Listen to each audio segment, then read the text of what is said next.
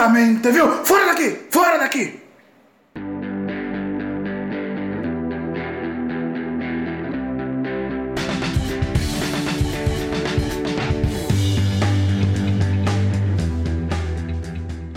Salve galera, me chamo Jonathan Fernandes, está no ar o episódio número 300 do Teólogo de Quinta. Nós comemoramos o episódio 200, né, com a Adriana, com o Pedro. E agora no episódio 300 estamos aqui de volta, isso vai ser rotineiro, na verdade isso já está sendo rotineiro, né? Já teve o 200, não teve o 100, mas porque passou desapercebido, mas teve o 200, vai ter o 300, vai ter o 400, vai ter o 500. Então a cada 100 episódios a gente está aqui para trocar ideia e falar de tudo que aconteceu, de tudo que está acontecendo e comemorar e celebrar, é uma forma de celebrar essa conquista, porque é uma conquista, 300 episódios é, lançados não é para qualquer um, não é para qualquer podcast. É, criar podcast é fácil, o difícil é mantê-lo e a gente está mantendo aí durante 300 episódios. Estou aqui com a presença ilustre do anfitrião, né, Fio Santos, cara que é responsável por editar essa bagaça e fazer com que chegue um áudio lindo e harmonioso até os seus ouvidos. E o meu amigo Tony Albuquerque, meu parceiro já aí há de, de, de 10 anos. E se apresentem aí, galera, para quem não conhece vocês, que eu acho difícil. Deixar os primeiros anfitriões, né? O... Ah, que é isso. Tá bom. Os primeiros mais velhos. Não, mais velhos, espera aí. Qual a sua idade? 27. Droga. Por um ano. Olha aí. Foi quase, foi quase. Foi quase, Muito foi quase. bem. É, salve, salve, galera. Tragam as crianças pra sala. Eu sou o Fio. É um prazer estar com todos vocês aqui no tricentésimo episódio do Teólogo de Quinta. E todos os podcasts que fazemos aqui nesta casa. Muito obrigado pela audiência de vocês esse tempo todo. Se você é um dos ouvintes antigos, se você é um dos ouvintes novos, seja muito bem-vindo. Qual o problema de você chegar no episódio 300? Nenhum problema. Muito obrigado que você está chegando agora, se for o caso. E vamos embora que hoje é sem filtro, sem roteiro e, e sem máscara, sem maquiagem, sem vergonha na cara. Falou tudo, falou tudo. Bom, galera, aqui é o Tony. Tony Albuquerque. Pra quem segue nas redes sociais, é isso. Cara, quando o Jonathan falou, vamos gravar o episódio 300, eu falei que nem o Mauro Henrique pro, pro Guilherme Sá. Que honra! Lá no Latitude Latitude Longitude. honra, meu amigo. Número 300 não é pra qualquer um, viu? Então, é, vamos estar aqui. E vocês que ouviram a voz aí anterior, né? Do nosso amigo Phil, duvido se vocês sabiam que era ele que faz. Estava comentando, estava comentando aqui em off, que é ele que faz a voz do um teólogo de quinta. Francamente, não sei se vocês já ouviram na abertura. Ele é o dono da voz, cara. Por, por mais que não pareça, mas é ele. E a gente vai estar aqui conversando aqui. Espero que vocês gostem. Episódio especial para vocês. E vamos que vamos. Aí, ó. É, tô todo no. no O, o, Phil, o Phil é o anônimo mais famoso que existe, eu acho, na Podosfera, né? Que é o cara que, tipo, todo episódio ele é citado de todas as plataformas. E, e, e- mas ninguém nunca viu ele, ninguém nunca vê ele aparecendo em lugar nenhum. Sabe que ele existe, o pessoal manda abraço pra ele e fala, ô Phil, parabéns aí pelo trabalho. Aquela Mas- música, né, fazia a minha voz ser mais conhecida que a minha cara, tipo Lombardi, né? Do... Podia ser eu, né? Podia ser eu, o cara que edita e usar o nome de Phil. Ninguém não quer saber. Só pra dizer, só pra dizer que eu tenho um editor, tá ligado? Eu ia falar, ah, o nome do meu editor é Fio Santos. Tem, tem um cara que faz vídeo pro YouTube, ele fala: Vamos pedir pra dona Edith fazer um corte nessa parte aqui. É, do- a Ah. dona Edith, né? Seria o Jonathan, o seu fio, mas não. ele não deu o nome pra ele mesmo. Cara, Dona, Dona Edith. Dona Edith é um nome fantástico. Porque assim, Edith é de editar, né? Exatamente. Verdade. Aí. Edite. Edite essa parada aqui pra nós. Pô, eu, eu, eu queria falar, agora o nome do Tony me fez lembrar disso. O Tony Albuquerque me fez lembrar da série do, do Berical Sal, que o Tony me encheu o saco pra assistir. Você já assistiu, Phil? Não, e eu sou muito fraco de série, pra falar a verdade. Não, eu também, pra, pra ser bem sincero. Mas, cara, eu vou te falar, Tony, na verdade eu vou te decepcionar. Vai Eu não. não, eu não achei isso tudo, mano. Tipo assim, eu ouvi é, é, que poderia ser melhor, até melhor do que Breaking Bad. Eu acho que os caras que falou isso é um herege. Tá ligado? Tipo, melhor do que Breaking Bad tá, forçou demais. E eu acho a série muito, muito, muito lenta e com episódios muito, muito, muito desnecessários, cara. Pra ser bem sincero, foi isso que eu achei. E, Mas- pô, eu fui com. a- E, e- nem adianta dizer que, ah, porque tu foi sem expectativa. Não, eu fui com a expectativa lá onde me colocaram. Porque você tem que assistir, porque já que você é fã de Breaking Bad, você também vai amar Breaking Mas Bad. tu terminou, mas você terminou a série? Pô, não terminei não, mas tô na quinta temporada já. Rapaz. Não vai nada pra acontecer depois da quinta. Tem? É isso que pegou, cara. Todo mundo que tava assistindo, acompanhando os episódios, que estavam lançando por semana, né? Isso que pegou. Tipo, pra onde é que vai essa série? Já deu aqui, já podia acabar aqui. E, o sexta, e a sexta temporada vem quebrando tudo. Então, quando terminar a sexta, a gente vai Ah, começar de novo. Assim, cara, pra ser bem sincero, é, é- pô, é, é Vice Gilligan, né? Então não tem como ser ruim. Isso aí tem. É, é, a, a fotografia é genial, os personagens são geniais, incríveis, os cortes são geniais. Cara, é, é, é- Assim, de certa forma, o que me incomoda muito A lentidão, né? Entendeu? Não. O que me incomoda um pouco também é, tipo, não ter muita identidade, tá ligado? É muito, é muito parecido com Breaking Bad, assim, as coisas. Mas dá pra saber que Better Saul não é, o, não é Bre- Breaking Bad. Isso também foi uma coisa positiva. Que, tipo assim, embora os personagens, a gente sabe que vai aparecer lá em Breaking Bad também, mas aqueles personagens, eles, estão, eles são o Better Saul. Então isso aí é, é- é genial, do, do Vice Gallagher também. É, mas assim, cara, eu, eu acho que eles levam muito tempo pra coisas que não. Tipo assim, pô, o irmão do, do, do, do Jimmy. Porra, o, que aquele cara ali tem de, de protagonismo pra um bagulho que ele. O cara enche a bola dele, bota ele lá em cima, e que ele é o cara, e ele maltrata que só o Jimmy, e, e o Jimmy sofre que só na mão dele, e ele tá lá implorando por atenção do cara, depois o cara some, desaparece, morreu e acabou. Entendeu? Então, tipo assim, enfim, eu posso estar sendo um cara chato, mas eu, eu, eu acho que é muita informação inútil. Não, o irmão dele, o irmão dele, Informação depois inútil. que, o irmão dele, depois que ele perdeu aquele caso lá, porque o irmão dele aprontou pra. Véi, se, se, se alguém que não assistiu estiver ouvindo, vai ficar com raiva de mim. Mas depois que ele perdeu aquele caso pro próprio irmão dele, entre aspas, né? Porque ele adulterou um númerozinho lá nos documentos. Ele. Ele cometeu suicídio. Ele cometeu suicídio, ele não aceitou perder o processo. Então ele. A gente vai ver a cena que ele mesmo derruba lá a, a lâmpada lá, não sei como. Não sei o nome daquilo. No meu tempo aí, de Vale, não acho. seringueiro, lamparina, exatamente. Meu tempo de seringueiro, como se eu tivesse sido seringueiro, né? É. Mas aí, que a gente que mora no norte, a gente, a gente conhece, já, já viu uma. Eu, pelo menos, já vi uma pessoalmente. Então, ele derruba a lamparina e ele mesmo ali, ele tenta, coloca fim na vida dele. E isso vai gerar um peso muito grande no irmão dele. Só que a gente vai ver isso só mais pra frente. Mas pra mim, é uma baita cena, uma baita cena. E tu vai entender Eu tudo. acho, a, eu acho a gata do Jimmy lá sensacional, eu acho ela incrível. É, ela, ela é foda. Diferente da, da, da mulher do. do.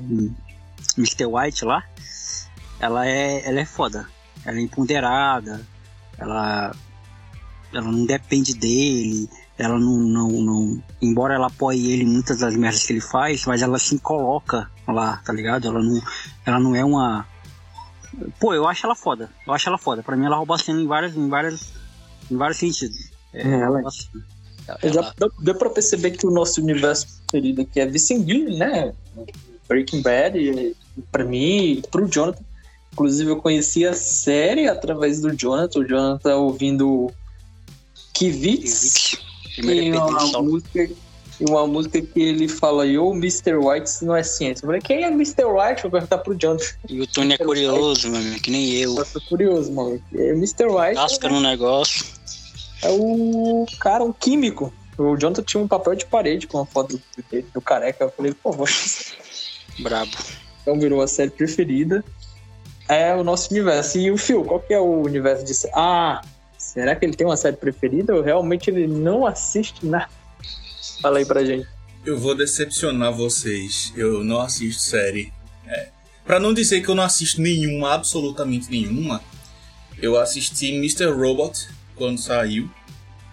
E tentei ver aquela Manifest. É bem do- a cara do filme mesmo. É porque assim, tinha, tinha temática hacker, né? Tal. Eu sou formado em computação, Tony, então é, eu, eu me interesso por essas paradas, sabe? Por hardware, computação, computadores, peças, enfim.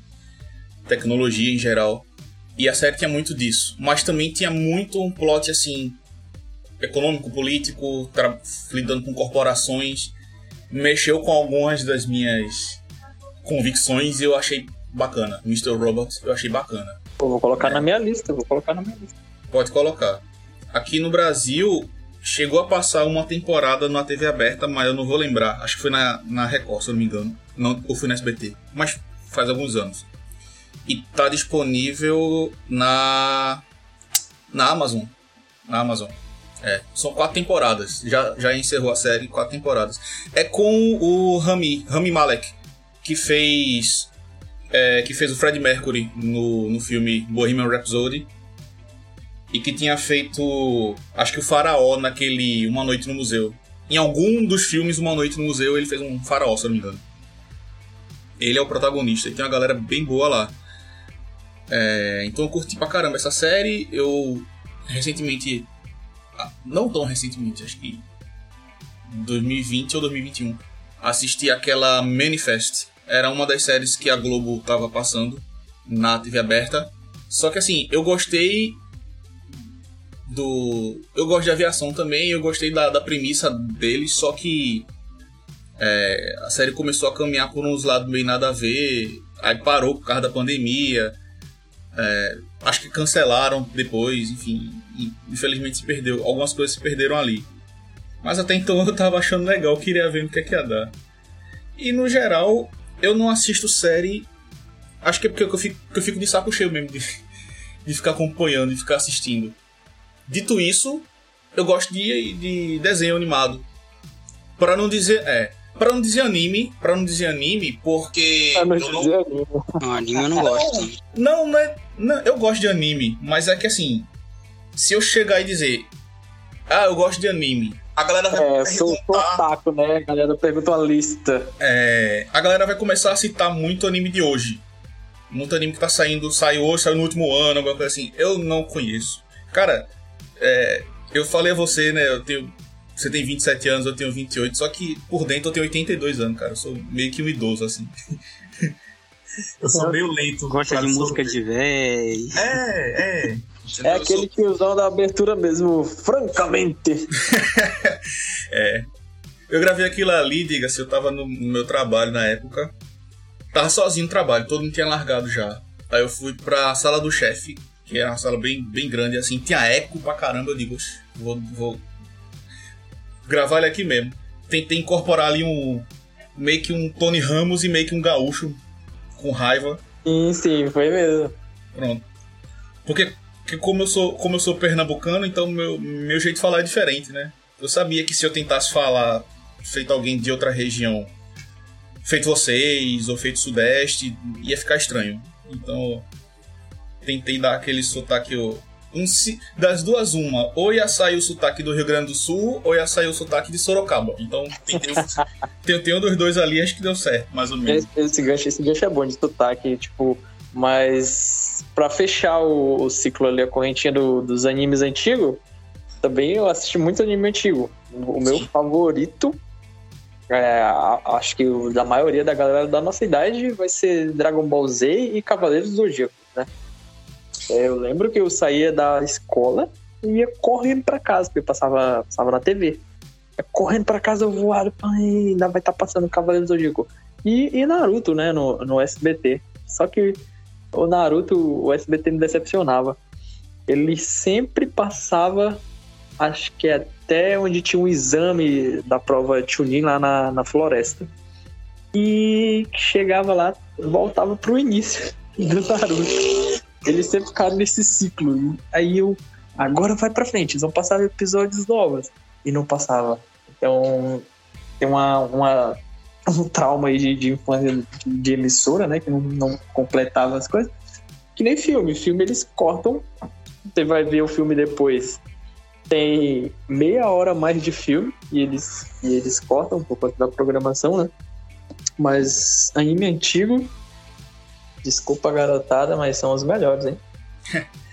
É, essa, essa é a hora que, o, que o, tiz, o, o tiozão aflora de dentro, né? Pode crer. Não, mas é, velho. É...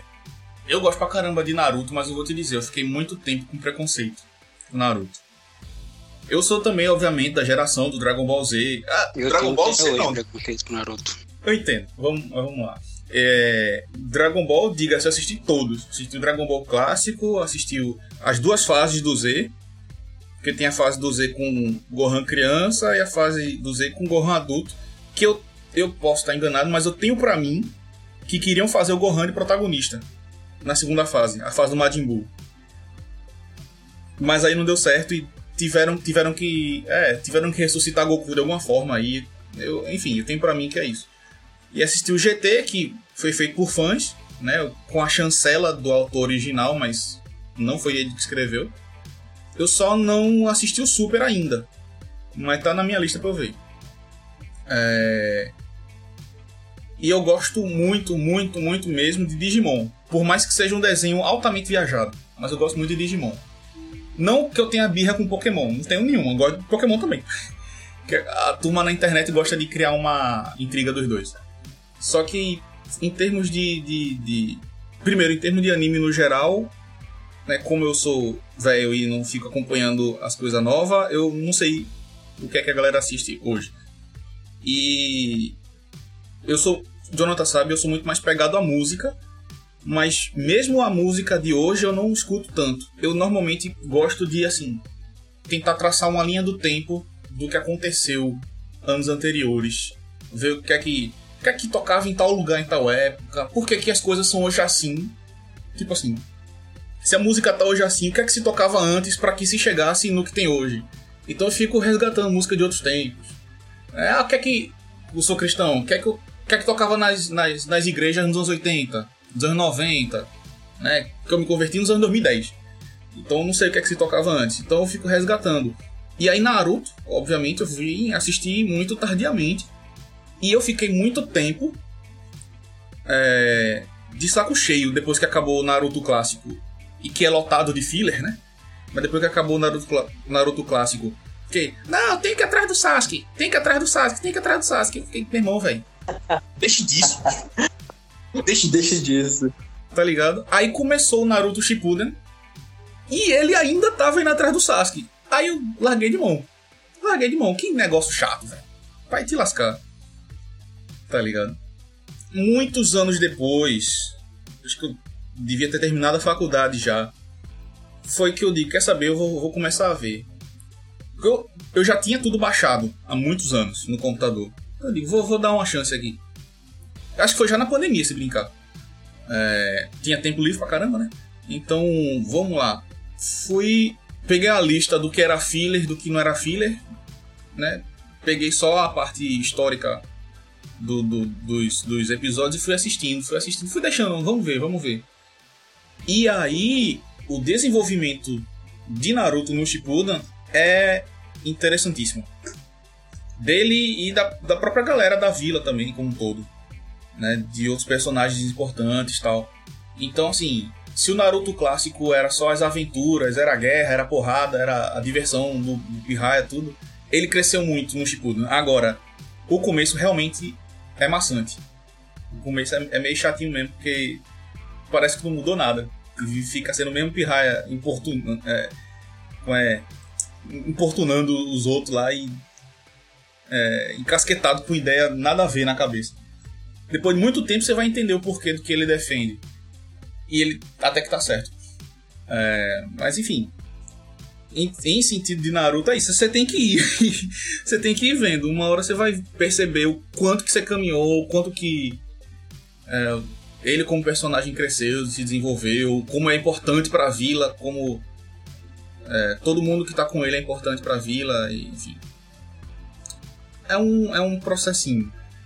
Ah, mas por que, que você não assiste séries e você assiste desenho? Não sei, velho. Porque eu gosto de desenho. Eu gosto de animações. Eu gosto da galera que desenha, que tem um, um traço mais criativo. Sei lá, acho que. Bom, uma coisa que eu dou certeza absoluta e que me faz confirmar ser velho é que eu não gosto de hype. Coisas que tem hype, que tem empolgação da galera. Eu ia falar sobre isso, sobre Naruto, sobre isso. É, é. é isso. Pronto. E, e, qualquer coisa, e qualquer coisa que tipo assim, ah, ai, isso aqui é melhor. Não acredito que você ainda não assistiu, porque isso aqui é melhor. Cara, não vou assistir. São tá O que fez eu assistir Better Sal foi porque o Tony me indicou. E, e, e, o Tony é meu amigo, pô. Eu respeito o que o Tony fala. Tá ligado? Se o Tony falar pra mim, come essa merda e que essa merda é boa, eu vou comer. É o Tony que tá falando, tá ligado? Não só o Tony, mas o Fio, ou qualquer amigo meu que eu confio. Pô, eu vou assistir. Cara, Pô, mas não foi eu não, teve aquele brother lá do. É, o Michael também, mas o Michael já tinha me falado antes, antes de tudo. Mas assim, é, é, se for qualquer outra pessoa dizendo, ah, assiste isso aqui, faz isso aqui, e eu, tá todo mundo comentando, e essa idolatria pela parada, tipo assim, pô, os fãs de Naruto são doentes, pô. São doentes, cara. Só fala, só fala as coisas de Naruto. Ah, eu sou a fulana. Ah, eu sou o ciclano. Ah, eu o fulano, não sei o que. Aí o cara vai assistir uma batalha de rima porque o cara tá usando uma rima do Naruto. Vai tomar no cu, bicho. Isso aí. Aí é foda. Entendeu? Então, isso aí me irrita. Eu acho que os fãs ainda me irrita mais ainda, né? Os caras é, fala que o, o fã de Los Hermanos é chato, né, filho? Mas assim, eu não sou esse cara chato, pô. Porque eu gosto de Los Hermanos. Eu gosto, mas eu não quero que você goste. Você gosta se você quiser. Se não quiser, não, não goste. Mas eu não gosto de empurrar nada, tipo, goela abaixo nos outros. Mas falando de série ainda, esse ano eu assisti Revenge. Você já assistiu Revenge? Não, né? Provavelmente não. Porque Revenge é, parece ser uma série para mulher, para mulherzinha. Tipo, a capa, as personagens, tá ligado? Mas eu assisti Revenge esse ano, que fazia tempo que eu queria assistir. E outra série que eu queria assistir, mas aí eu parei, é Scandal. Scandal, né? Sei lá como é que fala. É Escândalo no português. Eu acho que passou até na Globo também, ou passa na Globo, não sei. Mas eu me desanimei depois. Tipo, tava ficando muito chata e. Tava ficando muito aquele negócio de, de CSI, sabe? Tipo, descobre um caso, desvenda o caso e acaba o caso, aí vem outro caso, e é só isso. Não sai desse loop infinito, tá ligado? Não acontece nada na série. E, pô, sobre animação, acho que o Phil já, já sabe disso, né? Já me conhece. Minha animação favorita é o A. Arnold. Que, embora seja da Nickelodeon, né? Tipo, uma grande é, indústria de desenhos. Mas ela é bem underground, né, Phil? Tipo, eu, eu acho bem underground, A. Arnold. Eu falo de A. Arnold pra galera, tipo, a galera demora pra puxar na memória e... Ah, passava na Band. Tá ligado? Tipo, não é nenhum... Não é nem... Não é nada hypado. E de série favorita, Anos Incríveis, é óbvio. Teve o reboot. Você viu o reboot, Phil? Da Disney? Tô fora, sabia não. Teve o reboot da Disney que, mano, ficou uma cópia do, do Todo Mundo Deu Chris. Cópia. A começar que a família negra era dos anos 60, parece, classe média dos anos 60, média alta.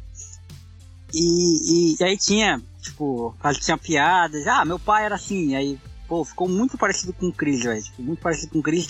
E nada parecido com os Incríveis. Isso foi que me decepcionou um pouco. E. Então não fazia nem sentido, né? Tinha que ser anos do Chris. Sei lá. Ou todo mundo tem anos incríveis. Acho que de repente é porque lá nos, nos Estados Unidos fez sentido. Porque, por exemplo, eu sei que lá o Todo Mundo Odeia o Chris não é muito bem visto. Não, não é. E aqui no Brasil a galera ama por causa da dublagem. Isso. Porque dublador brasileiro, meu irmão, não tem igual não. Então acho que talvez por conta disso tenha, tenha feito sentido eles fazer uma cópia cagada e cuspida de Chris no, no, no Anos Incríveis aí, só pra, sei lá. Acho que o momento agora faz sentido de repente, né? Mas, mas eu assisti todo, cara. Tipo assim, não odiei, mas também não amei. E eu também, fui, eu também fui com expectativa bem baixa. Porque assim, cara, Anos Incríveis, eu sou tão apegado a essa série. Eu tava até falando ontem, né, que eu gravei com, com o Adriano. Gravei no Fala Adriano, que essa é a minha série favorita. Eu tenho uma, uma, uma coisa tão nostálgica com ela, porque é a minha série da infância. Eu lembro que era a Copa 2006, quando passava na, na, na Cultura. Passava na Cultura, e tipo, era, era da tarde pra noite, antes do Jornal Nacional da Globo. Então, tipo, tinha uma hora para assistir, mas a mãe queria assistir o jornal. Então eu tenho um apego muito, muito grande com essa série, assim como a gente tem com Dragon Ball, né? Que era na infância. é, As Três Espiãs Demais, Jack Chan, esses Caraca. desenhos que passavam na, na TV Globinho, eu tenho com é, o Castelo Ratimbum, eu tenho com, com Anos Incríveis, porque, tipo, é, é assim da minha infância. Então eu fui com expectativa bem baixa, eu falei, cara, eu não posso, porque Kevin Arnold é Kevin Arnold, tá ligado? Tipo, não tem como ter um personagem que supere ele. E o, e o ator que faz o, o personagem do, reboot agora, é, ele é bem novinho também, se não me engano é o primeiro trabalho dele. É o primeiro papel dele, assim, e já é como interpretando o personagem do Anos Incríveis e tal. Mas eu achei legal, achei a, a ideia.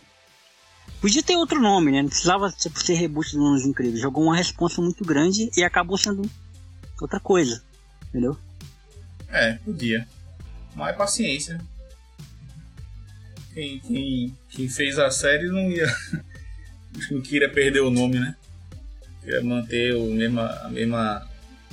A mesma marca. Pra chamar atenção. Isso é comum, né? Olha. Depois da, da, da decepção pra mim, que foi o último disco do Paramore, nada mais me surpreende em termos de gente querendo mudar as Caraca, coisas e manter. mano. É, É isso. Entendeu? Em termos de gente querer manter o nome das coisas e mudar o conteúdo inteiro, pelo amor de Deus. Puta que pariu. E eu tava ouvindo ontem Paramore, tipo, Decode, né? Mislas Bands lá. Tava ouvindo, tipo, no, no trampo, né? Que a gente trabalha no Discord e tal. Então a gente pode colocar a música lá no Discord e tal pra ouvir. E eu tava ouvindo, lembrando, né? Nostalgia, tipo. Pô, a, você já parou pra pensar que as músicas do Paramore em filmes são sensacionais? Tipo, Monster, né? Que é do. Transformers. Isso, Transformers. E a do Crepúsculo lá, mano, do, do Paramore. É só música pica. E é single, né? E.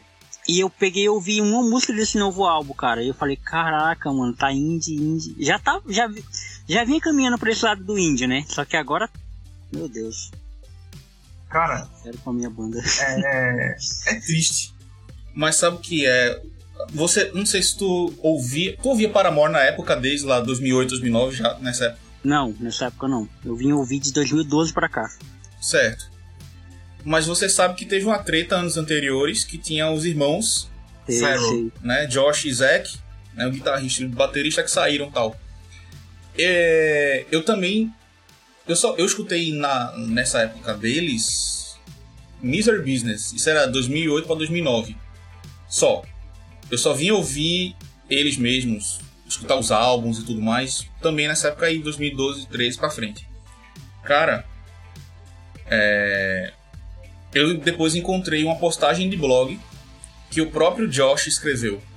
Todas as razões pra sair da banda, isso, aquilo, outro tal. E depois gravou um vídeo pra confirmar. Ele, Zack, ó, sou eu mesmo que escrevi isso aqui. Caraca. E- É, e tinha uma parada que, que ele disse no. É, ele falou, eu, eu acho que ele falou nesse post, que acho que o blog já não existe mais, foi apagado. No- que foi literalmente no Blogspot. E eu lembro de outras pessoas comentando sobre isso em outros vídeos do Paramore. Era uma parada assim, tipo, agora que a gente saiu. O Paramore sempre foi uma banda com alguma polêmica, né? Ah, é foram são os pais da Hayley que queriam que ela tivesse uma banda. Aí começaram. é, só ela tinha contrato com a gravadora assim. Aí ela chamou os amigos da escola pra tocar, mas é, o contrato deles era diferente, não sei o. Enfim, sempre teve alguma polêmica desse tipo aí. É, não, porque ela queria, é, queria cantar pop, mas o rock ficava melhor, e aí ela gostou de rock também e tal. Sempre inventaram muita coisa. Mas Josh disse uma parada assim, nesse blog. É, agora que a gente saiu, a Hayley vai poder. é, a Hayley vai poder realizar o sonho dela de cantar como uma cantora solo de pop. E o Taylor vai poder realizar o sonho dele de sair dos palcos, tirar a pressão dos palcos e trabalhar só, só como produtor. E por muito tempo a galera. É, estranho, né? Saiu aquele álbum Paramore mesmo. Porque eles, eles fizeram três com os irmãos Farrell né? O All We Know Is Falling, o Riot, aquele da capa branca, e o Brand New Eyes, com a borboletinha lá. E aí depois veio o Paramore, muito, é, depois veio o Paramore, muitos anos depois, que é o que... 2013, né? A, a- e era um álbum de rock, um bom álbum de rock, mas muito diferente dos anteriores. Todo mundo achava estranho e tal. Aí daqui a pouco ela me sai com um álbum New Wave. Né? A Hayley me sai com um álbum New Wave. Umas musiquinhas meio. sei lá. É, meio Cindy Lauper. Sabe? Eu não consigo ouvir. é, Não, e daqui a pouco ela sai com esse álbum solo pop. Aí eu digo, pô, velho, o cara tava certo. Esses anos todos o cara tava certo, bicho. Porque quem produziu o álbum solo da Hayley foi Taylor. Foi Taylor York, Taylor York tá ligado? Eu ia dizer Taylor Hawkins, meu Deus do céu, não. Deus, que Deus o tenha. É, não, foi Taylor York que, que, que produziu o álbum dela. Caramba, velho. Ele tava certo. Aí, tanto que até hoje é difícil pra mim ouvir Paramore, porque era uma banda que eu gostava muito. É ainda uma banda que eu gosto muito até esse período de 2013. Os primeiros álbuns são, são incríveis, são incríveis. São, velho. O primeiro E é- álbum já é, É, pancado. é pancada, pô. Cara- os caras fazendo screamo na, na- na- nas vozes, né, nos back vocals e tudo. É, Poxa vida, era, era muito bacana. E engraçado que quando saiu o álbum de 2013, Pô, na, é, é- é na última música, né, que tem o Screamo, que é Tem. tipo oração nessa música. É. Qual é o nome da música? É, My Heart. My Heart. Isso. Isso. Meu coração é teu, My Heart is yours. Your- Eu não sei fazer. É, aí quando. Quando saiu o álbum de 2013, que é o álbum de rock, mas muito diferente dos anteriores, muita gente reclamou, muita gente achou estranho. Eu achei estranho pra caramba tal. Mas quando saiu o outro, eu esqueci o nome desse álbum mais recente, que foi em 2016, eu acho. Chega, me deu uma saudade desse tempo. 2017, 17? Purple Pronto. Loud, né? É, Como é o nome? Purple Loud. É que veio com, veio com Hard Times lá. É. Hard Times, é, Fake Happy, Rose Colored Boy. Tem essas. Então, assim, quando saiu esse álbum. 26, É, isso. 26 é braba.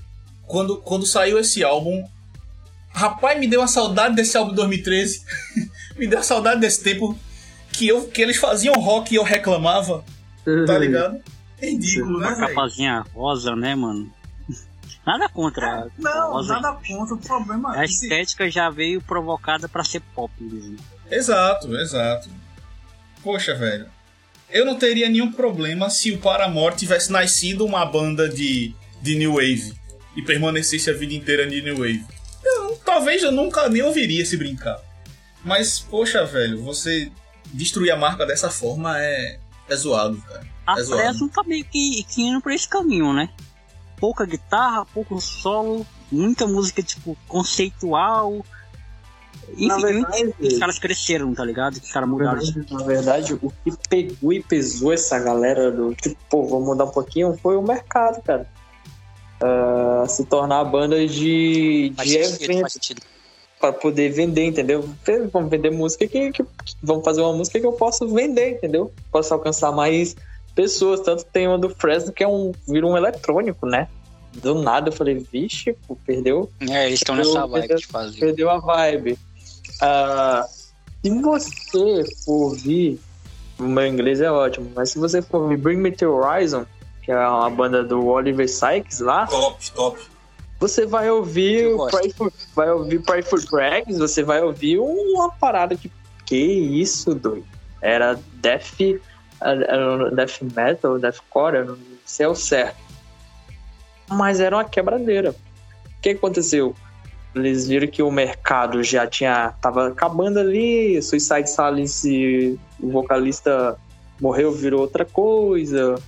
Hum, a Skin Alexandria virou outra coisa. Então todo mundo foi tipo. Os fãs, por exemplo, eu, eu me enquadro nessa galera aí. Eu ouvia Bring Me the Horizon quando eu tinha 16, 17 anos. Era menino que ia pra, pra roda punk de rock and roll. E saía socando todo mundo. Me amarrava. Hoje eu tenho 28. Não vou mais. Aí se você for ouvir Bring Me Horizon hoje em dia, os álbuns mais atuais, a galera coloca um pouquinho de guitarra ali, coloca um DJ e pá, e aí eles conseguem vir tocar em eventos como Lola Palusa, entendeu? A galera vai ouvir. Agora, a- essa galera que tá ouvindo hoje Bring Me the Horizon não vai conseguir ouvir o, o, o, os álbuns antigos. Não vai, porque não vai gostar. Só os que ouviu antes. Os que ouviu antes.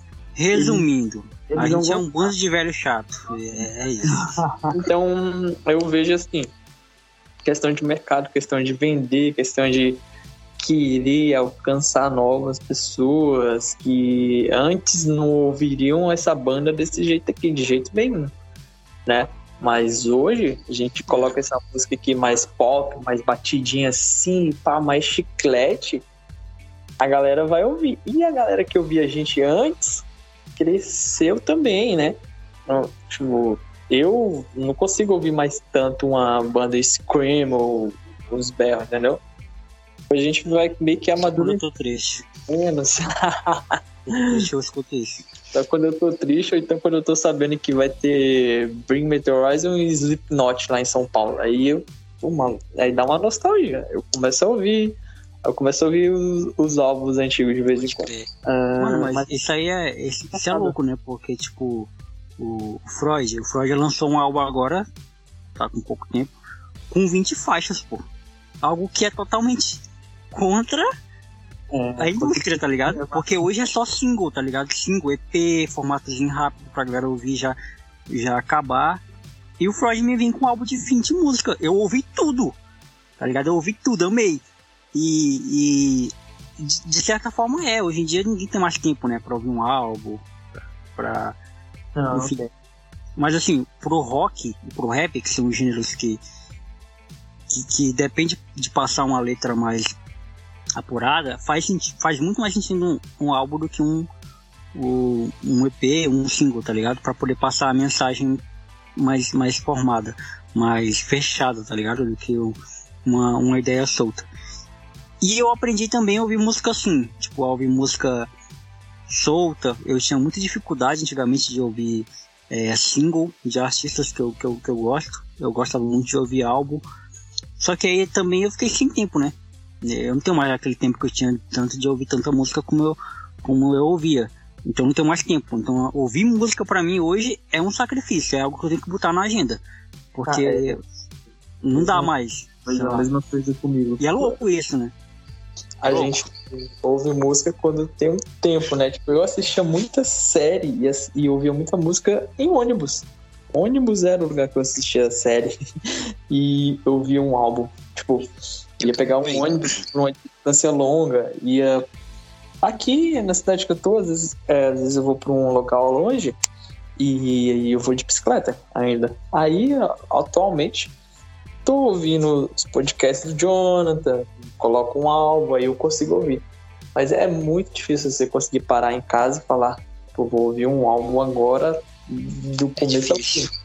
Muito É bom, tipo, você, sei lá, você arruma no quarto, mas você não arruma quarto todo dia, pô. Arruma casa, tá ligado? Então é, é, é difícil. E assim, e eu ainda dou preferência pra podcast. Quando eu tô lavando louça ou arrumando quarto, eu ainda, eu dou preferência pra ouvir podcast, assim. Eu boto o fone no ouvido.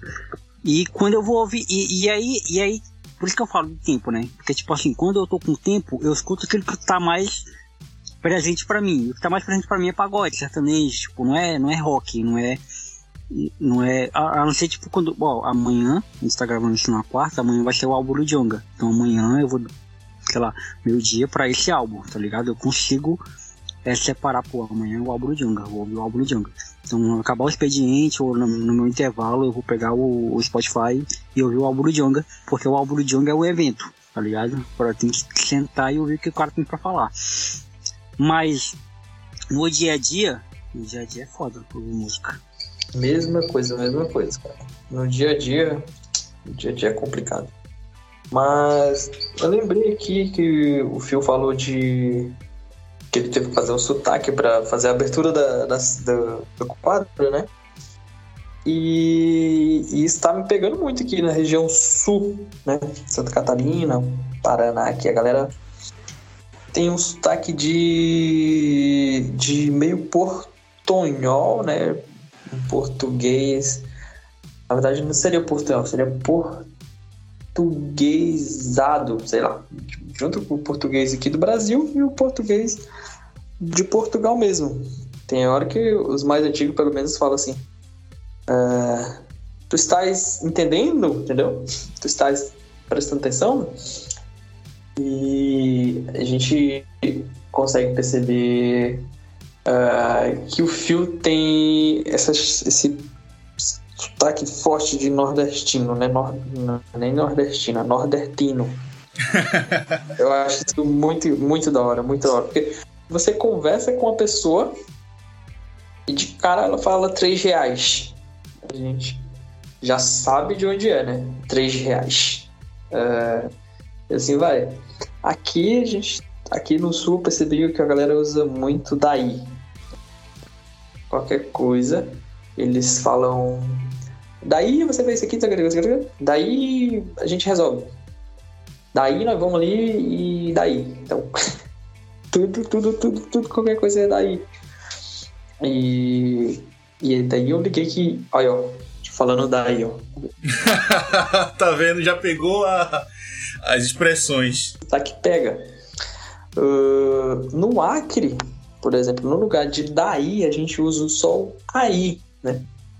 A gente vai contar uma história, qualquer criança. Aí eu fui no mercado, né?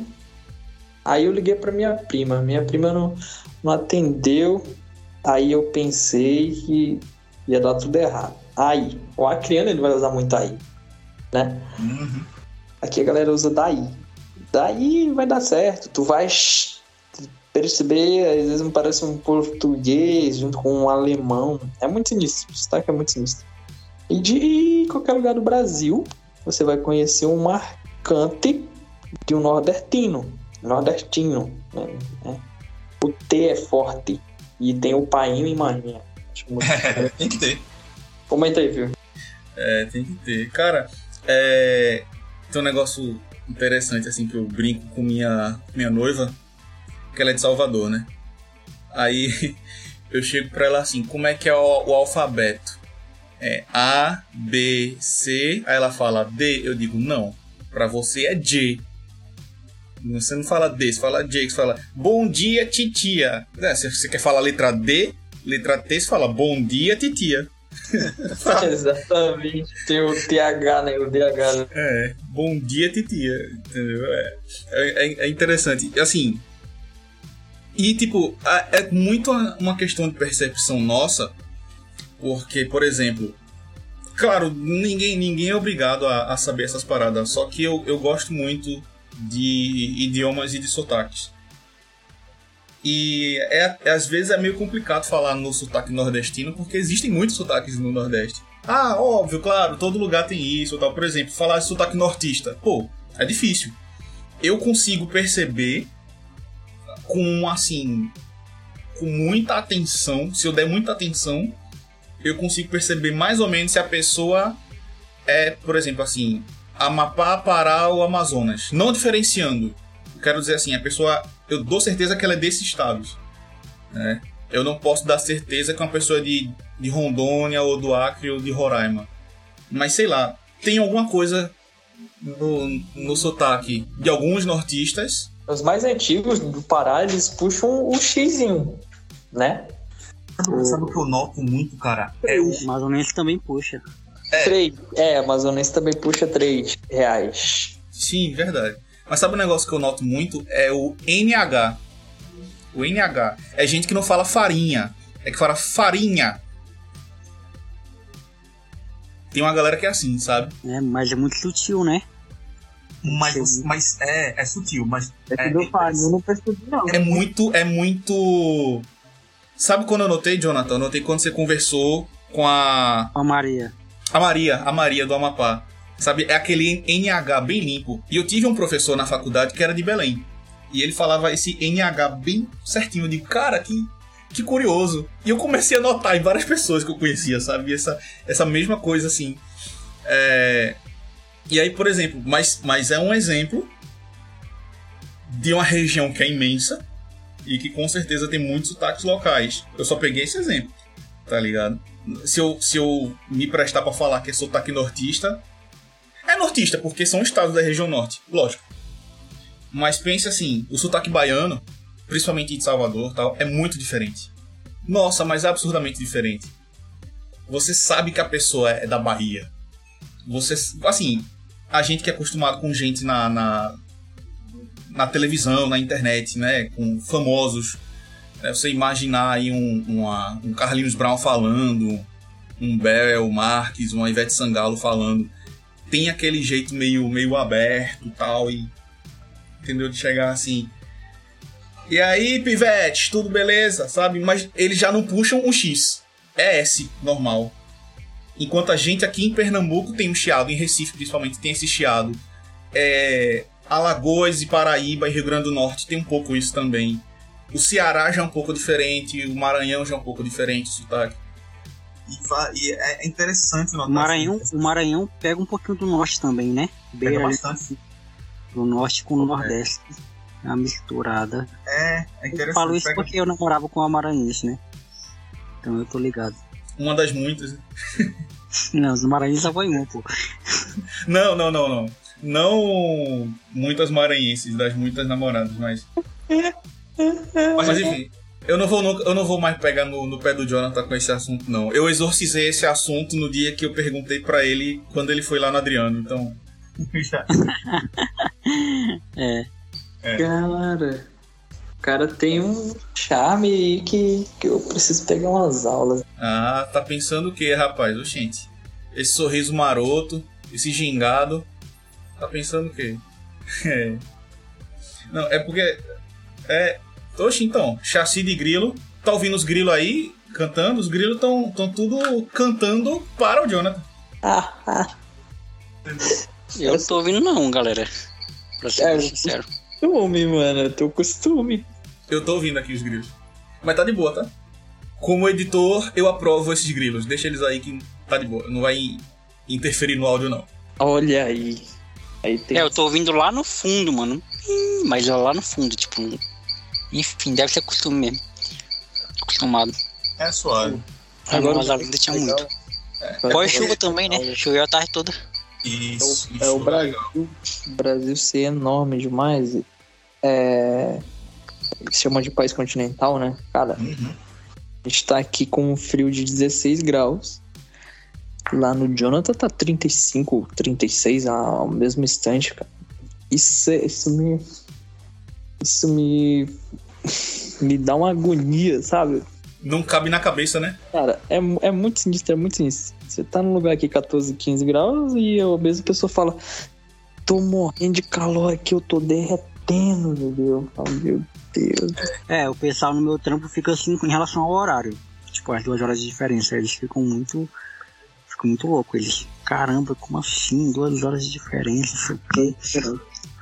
É, e às vezes eles esquecem também que, que, que tem essa diferença. O Brasil, É, o Brasil claro. é tão grandão que lá no, no norte, ali no Rondônia e, e no Acre, o sol vai sumindo mais devagarzinho, demora. demora a sumir lá, que já, já sumiu, já tá tudo escuro e lá ele ainda tá completando o, o ciclo, né? Então, pra, pra resumir o- a diferença de- do, do Acre pro demais os demais locais do Brasil é isso. Tanto que ele, ele tem o mesmo horário de, de Bogotá, né? Caraca, bem louco. É. Tu, tu mora no Acre também, Tony, ou mora em outro lugar? Eu morei no Acre a minha vida toda, até os, até os 27. Eu morei no Acre, ele- como se ele, tipo, ele tivesse nascido em, em- em Mato Grosso. Aí, pô, eu morei no Acre. Ah, então, seria, então seria eu vivi no Acre, então é. Não, pô, eu nasci no Acre, pô. Tu não nasceu aqui, não? Mas, mas não é o mora, mas a pergunta não é, não mora? Não, pô, eu não, morei, beleza, mas a tua resposta é que foi sugestiva. A, resposta que foi estranha. é, é, tipo assim, tu mora no Acre? Pô, eu morei no Acre. Pô, então você não é do Acre. Você deu a entender de que, pô, você não é do Acre. Porque você não- já não tá no Acre, já começa daí. Você não tá lá, então você falou que morou lá. Então, ah, então ele nasceu em outro lugar. Aí Uhum. foi pro Acre, aí do Acre agora ele tá onde ele tá, entendeu? Ah, tá. Eu tô perguntando só porque eu fiquei um minutinho fora, né? Eu não peguei essa parte da conversa. O que eu queria perguntar é, onde você mora? Era só isso. E aí gerou É, todo esse né? embate. Tudo embate, tudo. É não sabe se expressar muito bem. Vou logo dizer Ah, tá. Tá Tá Deixa eu responder aqui. Eu nasci, né? Só criando mesmo, pé rachadão. E vivi os 27 anos da minha vida num Acre mesmo. Acre, Acrezão, sol quente, o braço é queimado do, da manga da manga da camisa para baixo, o, o meu braço é de uma cor da manga para cima é outra cor, o joelho para baixo é uma cor, o joelho para cima é outra cor, cara, tudo camuflado aqui, tudo camaleão. Por conta desse sol que queima na gente, né? O Acre é um lugar muito quente. Ou ele tá muito quente, ou ele tá muito frio, né? Pra nós, né? Quando dá 18 graus, no Acre é um frio doido, cara. 18, 16 graus, meu Deus do céu, tá todo mundo de, de capa, de, de gorro, todo mundo se tremendo, né? E quanto que bate 18 graus no Acre? Uma vez, uma vez chegou, chegou, acho que um 16, teve uma vez que chegou 16. Tá. É, tem um invernozinho lá, mas na verdade, no- na verdade não é que tem um invernozinho assim, que nas outras regiões do país até que dá para se dividir as temporadas, né? outono, inverno, primavera, verão. Então, eu morei no Acre, né? Nasci, me criei no Acre, né? Desde 95 até 2022, que é então que eu decidi vir pro, pro sul, Santa Catarina, né? E tô nessa aí, quase pegando o sotaque do pessoal daqui. Ah, mas assim, o local aqui que eu tô, né? Eu tô numa cidade que ela tem até o aeroporto, né? Não é uma cidade grande no quesito de população, porque no inverno fica- ela fica em torno de 86 mil pessoas. No verão vai para dizem, né? Ainda não vivi o verão dessa cidade. Dizem virou uma loucura. Vai para mais de 100 mil, 150 mil pessoas. E gostando muito. O frio aqui é bom, né? Sempre gostei de frio, tanto que quando dava 16, 14 graus, lá- 14, 15 graus lá em Rio Branco, eu continuava sem usar roupa de frio, porque eu gostava de sentir, né? Eu falava, não, tá frio, vou sentir frio, a gente só, só sofre de calor aqui.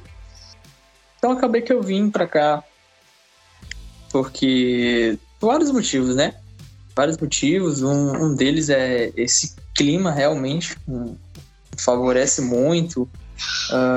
Morar perto do mar, aqui tá, a gente está perto dos centros, ah, dos grandes centros, né? Curitiba, São Paulo, Rio de Janeiro. Ah, Florianópolis também é um grande centro aqui da, no estado que tem muito evento. Mês passado teve Guns N' Roses, né? Então não é toda cidade que, que tem um. Não é todo estado que vai ter um show do Guns N' Roses. Ah, então eu vim, né? Vim pra, pra Santa Catarina. Tô gostando muito aqui. Massa, velho. Eu tenho notado bastante gente, até de outros estados, indo pra Santa Catarina. É, tem uns. alguns conhecidos da igreja da minha noiva também se mudaram pra. Não sei exatamente que cidade, mas estão em Santa Catarina. Ela me falou, eu não lembro que cidade que foram, não. Mas eu tô notando que só tem uma galera indo pra aí. Tem, tem uma galera assim, porque a questão aqui é.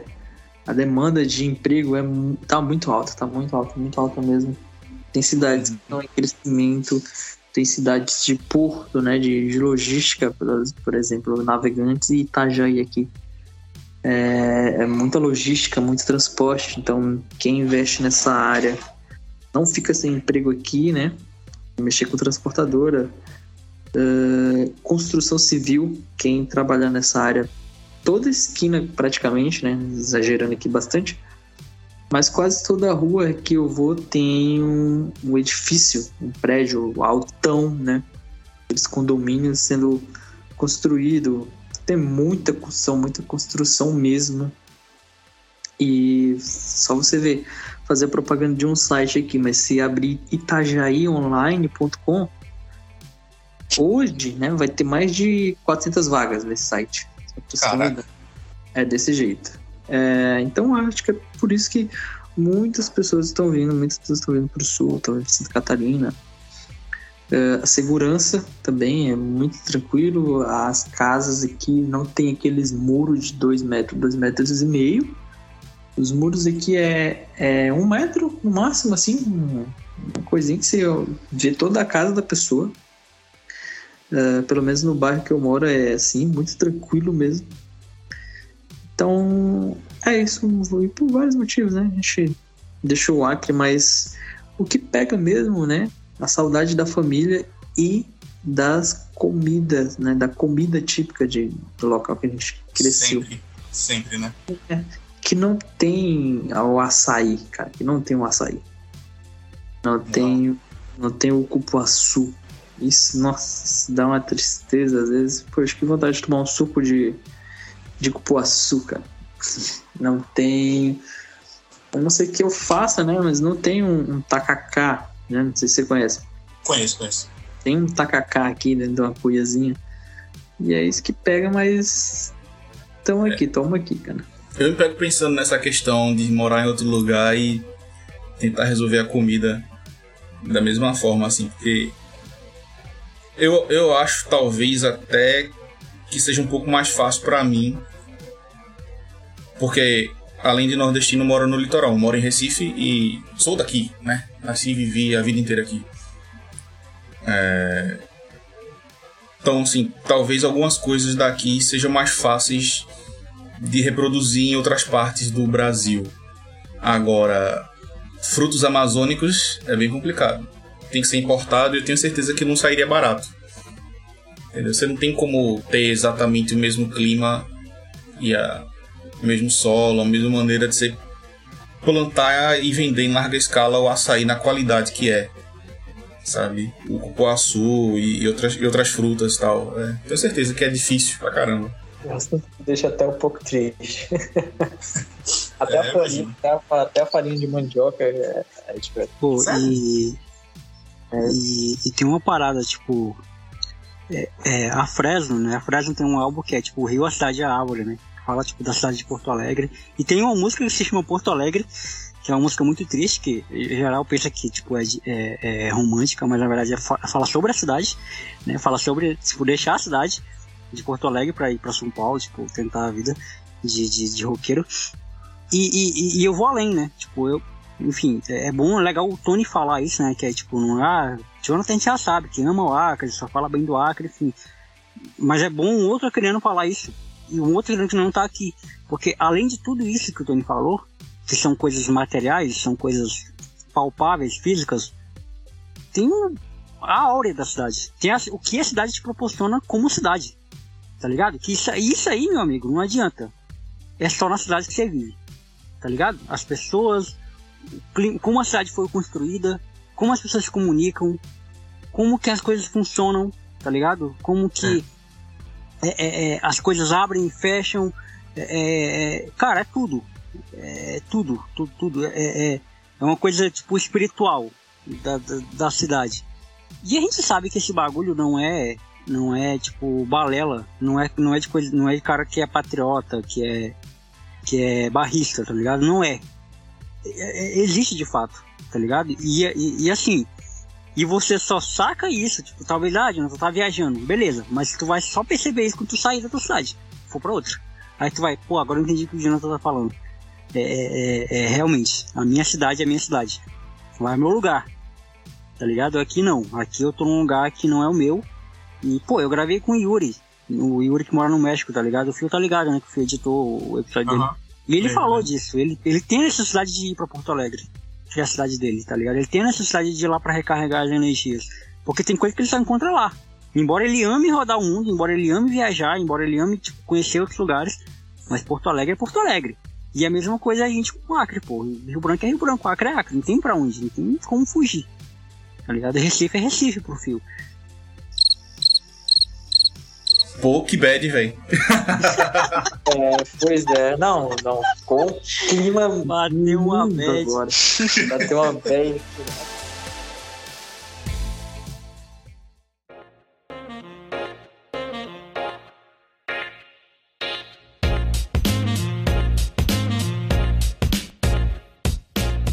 Quando eu, quando eu fiquei aqui, cheguei aqui, deu um mês de, de, de navegante, Santa Catarina, eu falei, pô, deu vontade de passear uma semana no Acre, juro pra vocês, cara. Só passear, não, não quero voltar pra morar. Mas passear só pra mim no local tal que tem aquele açaí e aquele lugar tal que tem aquele hambúrguer de, de carne, assim, realmente carne de primeira, né? Não, é que, não que não tenha carne de primeira aqui, mas sim tem, né? Mas é aquele gostinho daquela hamburgueria tal, faz o artesanal assim. Então, eu fiquei nessa vibe, ó. É gosto de acre. É gosto de acre. Exato, é isso. Entendeu? É uma. É uma. É um tempero especial que só quem é do lugar sabe, não é?